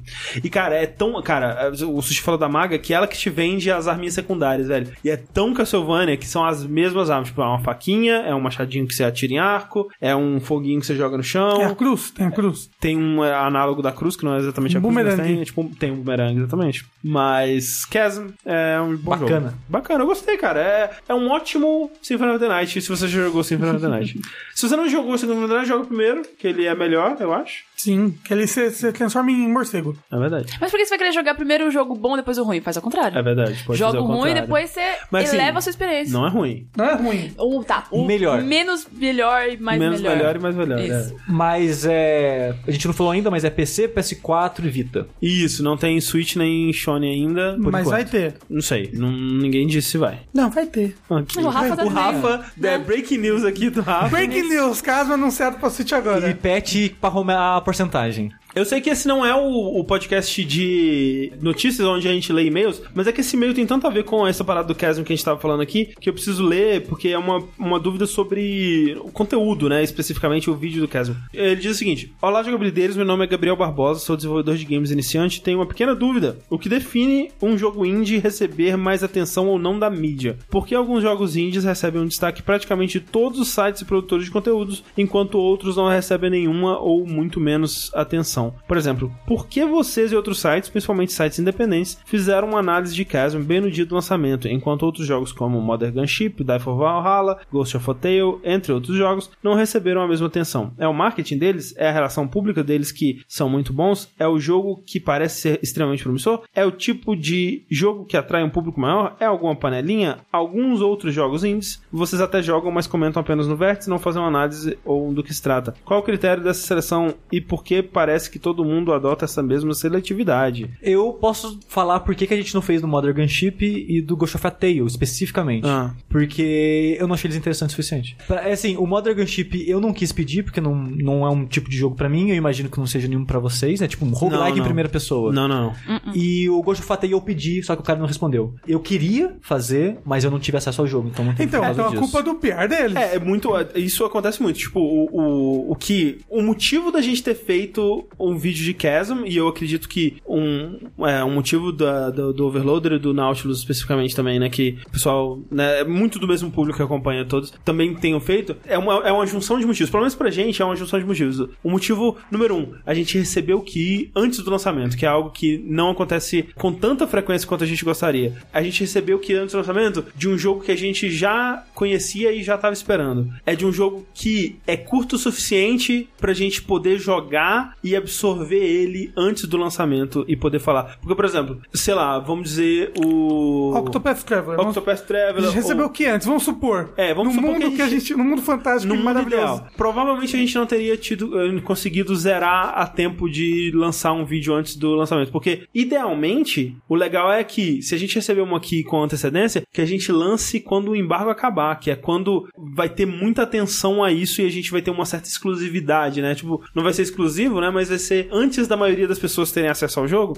Então a gente vai poder falar dele recebendo uma, um- uma quantidade de atenção. Isso é muito bom. É uma coisa que a gente nem sempre consegue fazer. Mas quando o jogo é curto o suficiente, quando há interesse suficiente, a gente gosta e ou tem alguma coisa pra falar, sabe? Tipo, enquanto eu tava jogando o, o Chasm, eu tava muito empolgado em poder falar pras pessoas que elas não precisam se preocupar com ele ser roguelike, cara. Isso eu tava tipo, caralho, isso é uma revelação muito grande pra mim. Eu quero muito falar sobre isso. Às vezes eu jogo um jogo e eu falo, eu não tenho nada pra falar sobre esse jogo. É, tem muito disso de. Teve isso que o André falou, né? De jogar o jogo antes do lançamento e poder lançar e tal. Mas é, muito disso é que o jogo é bom. É. Ou que você teve algo pra dizer pro jogo. Se a gente faz de conta que a gente recebeu o caso antes do lançamento e o André achou uma bosta, não vai gravar um vídeo. Provavelmente não, a menos que seja vídeo, não. ofensivamente uma bosta e eu queira muito advertir as pessoas Tipo um contra Big Rigs lá. sabe? É. É porque eu cheguei num ponto da minha vida que eu não quero dedicar meu tempo e o tempo de conteúdo que a gente tem pra algo que eu não gostei. Pra algo que eu não tenho algo interessante a dizer, sabe? Sim, sim. Até mesmo, sei lá, Dead Cells. Eu gostaria, talvez, de fazer um vídeo falando. Eu acho que ele funciona como Metroidvania, apesar de ser roguelike. Mas é um jogo que tá em Early Access há mais de ano. As pessoas já conhecem o jogo, sabe?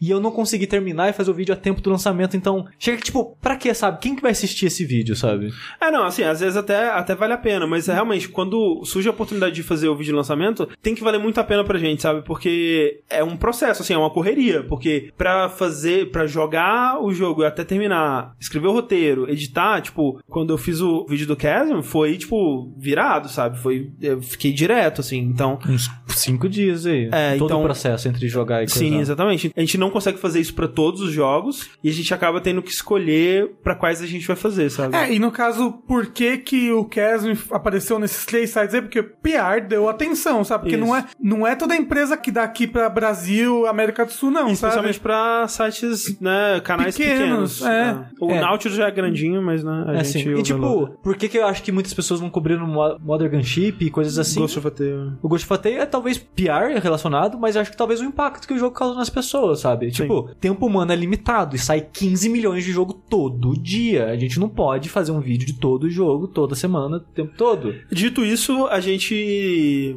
gostaria de aumentar a frequência de vídeos e... Sim. É, É, a, a gente queria fazer um reviewzinho por semana ou algo assim. é, pelo menos um por semana. É o... No cenário ideal, isso É. aconteceria. Eu pedi o Death's Gambit. O meu sonho era fazer o review dele pra semana que ele saísse. Sim. A gente vai receber até lá? Não sei. Pede É. pra mim, Sushi. Mas, por exemplo, você que tá ouvindo esse podcast aí, Já provavelmente já tá vendo no nosso canal que tem um review do sushi do Octopath Traveler. Que, eu, fa- eu falei mal do jogo e ficou bagunçado e o André demorou um tempão pra editar. É, mas é que tá. é que também entrou do Chasm antes, que, tipo, surgiu a oportunidade. É bora- melhor lançar junto. Bora lançar junto, né? E aí o do Octopath ficou pra depois. Mas olha só, estamos conseguindo, pelo menos dessas duas semanas, um vídeo por semana. Exatamente. É, só que ignorem a opinião do Sushi. Ele não fazer- gostou, achei errado. Tem Ele que jogou fazer- errado o Ah, jogo. pronto. Tem que fazer que nem Pokémon Red Blue, versão Rafa e versão Sushi. Isso. Exato. Você é o Gary. Antes de uma última mensagem que a gente tem hoje, eu gostaria de colocar os lançamentos da semana que eu esqueci, ou deixei de propósito, nunca saberão, no vértice passado, e eu vou falar dessa semana e da semana que vem, os lançamentos. Eu vou falar dessa semana porque tem lançamentos bons, então eu vou falar mesmo assim, mesmo atrasado, porque vai que alguém perdeu. Então, começando essa semana, 9 de agosto, pra Switch Minute. Olha Ok. só. Olha, achei que já tinha lançado. É. Não era só tempo que a PS4 e gente- PC. Olha só. Inclusive, platinei recentemente, Sushi, obrigado. Uma ótima. É verdade, eu platinei pro André. Não, assim, faltou um troféu. Ah, tá. é um ótimo jogo, ainda dos meus jogos favoritos do ano. É um amorzinho. Assim, acho que é o vídeo que eu mais gosto que eu- de todos os vídeos que eu fiz até hoje também. Olha Ah, aí, que, que bonitinho. Então, se você não viu, veja lá o vídeo Sim. e jogue o jogo Minit M-I-N-I-T. O outro jogo, esse aqui tá pro Rafa. Opa. E até sabe qual que é. Monster Hunter? Exato. Double Cross! Porra! Não, não, É é o de, P- é de PC, calma. Monster Hunter World de PC, respira. Ah, quando que é o Double Cross, né? Agora? Ah, mais pra frente. Ah, que droga! É, segura! É, não, não é o Double Cross, dia 9 de agosto pra PC Monster Hunter World. Não, jamais comprei pro PC. Já tenho pro PS4, já gastei É. dinheiro já. Mas né, não Tá sei. aí. Tá aí. Não, mas, ah, mas aí vai ter o quê? Vai ter mod, vai ser tipo Final Fantasy XV no PC. Já tá comprando já. Batendo um dinossauro com um pinto roxo, assim. Isso, É. isso é, é Saints Row daí. Saints Row. Aí já tá os vídeos comparativos, né, falando que a versão de PC já é mais bonita que a do Shone X e as coisas todas. Mas, né, pra quem quer jogo bonito, tá jogo bonito. PC tá aí pra isso, né? Exatamente. Também dia 9 de agosto, outro porte pra Switch, Okami. Olha só, o Pra Kami quem? HD. É, pra quem gosta de Okami. É, dá, dá, dá, dá pra você pintar com a tela de toque, ou com movimento, ou com analógico. Você que escolhe. Você escolhe. Bem legal. No- Só- eu, eu nunca zerei o Kami, só joguei o comecinho e parei, sempre. É que ele é muito ruim, né? grande. Eu nunca zerei também, não. É muito longo, cara. É um jogo que você acha que vai acabar oito vezes. Não é, eu parei no meio por causa disso. Ah. Eu cheguei, tipo, é o último chefe, matei o último chefe, não. E continuou. Eu falei, foda-se, parei. Não, você tava provavelmente na metade. Aí, dia 10 de agosto, pra PC, PS4, Switch e Shone, Dead Cells. Bom. Que a gente já falou hoje. Você tá ouvindo isso, já saiu. É, eu recomendo pra caramba. E 10 de agosto também, pra PC, PS4 e Sony, We Happy Few. Que a gente recebeu, eu comecei a jogar, mas ainda não tenho o que dizer sobre. Agora, indo pra semana que vem, a gente começa com um jogo que a Mel... Opa. A Mel vai gostar. Fala, diga. Dia 14 de agosto pra... Agosto... Agosto. Agosto pra.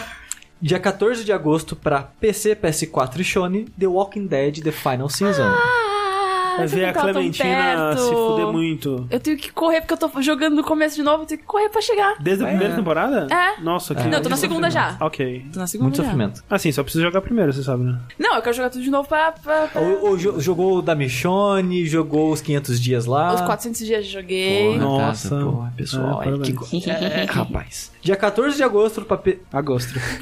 Ele, Fala só 14, a gente tá nesse mês aqui que a gente tá agora. É. Dia 14 de agosto pra PC, PS4, Death Games, que eu já citei. Que assim, Eu quero muito que seja bom esse jogo, por favor, seja bom. vai ser favor. ruim, Não, não, não. porque eu já vi alguns vídeos dele. E pelo vídeo, pelo vídeo, tem jogo que, ó, quando você joga é outra coisa, né? Muitos, na verdade. Parece meio ruim pelo vídeo, sim. Mas vamos ver. E a Adult Swim, ela é péssima de responder. Tipo, todo mundo que eu conheço que trabalha com isso, tipo, jornalista e tal, fala que, tipo, cara, nunca, nunca me responderam. Então, eu pedi, mandei e-mail, preenchi umas paradinhas dele lá, mas não vai mandar não. Então, assim, ó, quando sair o vídeo, se sair o vídeo, vai ser depois do lançamento, pra Superdão. Dezembro. É, mas aí, ó, todo mundo junto dia 14 então. é, e pra fechar a semana que vem, dia 15 de agosto, PC e Shone, Graveyard Keeper. Que não sei se vocês viram esse jogo. Não. Ele, ele, eu não sei se ele é bom, mas o conceito é interessante, então eu coloquei ele por isso. Que ele é um jogo que é um simulador de coveiro. Coveiro. É. Ok. Porque você é um coveiro e você cuida da- do cemitério. Só que, se não me engano, é o setting medieval. Hum. Então você tem que, tipo, lidar com monstros e você tem que cuidar das coisas. Às vezes você tem que entrar, se aventurar numa dungeon pra conseguir material pra alguma coisa. E aí os jovens vêm tomar vinho. Exato. Então é uma parada meio que. E fazer sexo nas tumbas. Ele parece um pouco. A, a dinâmica, né, da maneira que ele se divide, me lembrou um pouco o. Moonlight. Stardew Valley. Ok, ok. Que você tem sua fazendinha, que no caso é uma fazenda de cadáveres. ok. e a parte da cidadezinha, com as dungeons e outras coisas pra você fazer. Sabe o que seria interessante se você cultivasse cadáveres pra atacar uma vila de plantas? Olha aí. Fazer um. Tipo, Ah, Plants vs Zombies. Só que zombie versus plantas, É. entendeu? Ele só é meio feio e a interface não parece muito polida e tal, mas a ideia parece interessante. Vai, vai saber se é bom. E é isso. Mas olha só, nós temos para encerrar aqui um lançamento muito especial para É anunciar. verdade. Né? É um lançamento muito bom. O lançamento especial é um, é um lançamento exclusivo aqui da Roberta Greco. Ela diz no lançamento: Eduardo Sugarrara, amor, eu falhei miseravelmente em ser só player 2, mas você tem uma nova oportunidade de ter um parça pros joguinhos. É, Eduardo, você tá grávida. Mas relaxa, quem vai parir é a Roberta. Ah, então, Eduardinho, parabéns! Eduardinho, Eduardinho vai ser Júnior! pai. Assim, Sushi eu, tá. eu fico imaginando. Rapaz. Eduardo, calma, calma. Assim, é sério, É sério? mas. É, muito legal. Eu espero que você não esteja segurando nada, tipo, sei lá, de vidro nesse momento, sei lá. Ah, eu tava ouvindo podcast na varanda. É, tá dirigindo, mantenha- bateu o carro. Não, eu espero que você não esteja dirigindo, sabe? É. E, e, ó, a gente fez isso agora, mas não vai ser moda, a gente não vai ficar anunciando os filhos de todo mundo aqui. Vai sim. Só o do sushi. Não, não. Você, você imagina? Próximo do sushi. Nossa e-mail da Thalissa, ela diz. Sushizinho, adivinha? São dois. Nossa senhora, varanda, bom que a varanda é aqui do lado. Então, como é que é o nome da, da moça? É, Roberta Roberta. Greco. Então, parabéns aí para os futuros papais Roberta e Eduardo. Eduardo Sugarrara é um nome que a gente vê Nas é, coisas aí. Nas Sim. coisas aí, né? Tem, tem umas coisas. pessoas, tem uns ouvintes assim que a gente vê eles pairando em volta. Parindo, achei que você falou parindo. Assim. Parindo. Esse, no caso, a gente vai ver mesmo. Não, vendo a gente não vai não. Manda vídeo! Não. Não. É, pa- Parabéns, parabéns aí para os futuros papais. E enquanto a gente não anuncia o próximo que vai ser do sushi, eu sou o André Campos. Ai, morri. Eu sou o Rafael Kina. Eu sou a Mel. E até a próxima. Tchau, tchau.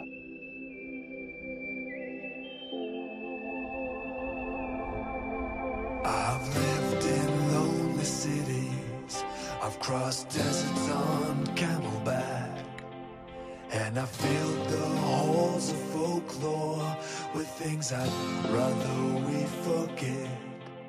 I could sweep you off the streets, so saying this is goddamn tough. But this town might be big enough. See, I reckon what you're saying, but this dog's run every course. I roam without my boots on, I raced without my horse, and then I ate my horse's meat straight from my horse's bones. Cause this dog must roam alone.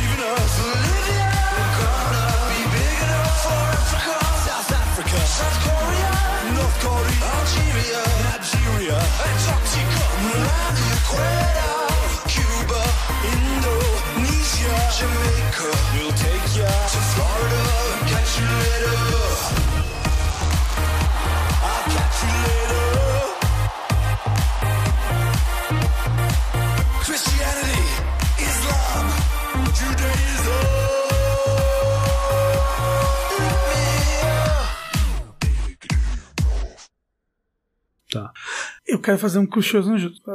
É, peraí, peraí, É, peraí. vai, vai, vai. Sabe o que, que eu quero fazer agora aqui, Sushi? Pera aí, rapidinho, ó. Tá com vergonha, tá com vergonha. Ah! Crucioso no jutsu! Que que é isso? É o. É o, É o jutsu de invocação do Naruto. É pra eu aparecer, não vou aparecer com o Naruto. Ah, não, não. Eu só vou colocar um somzinho. Não pra vou aparecer. Ah, Naruto. bota, bota o. Ya! Eu Não vou aparecer com o Naruto.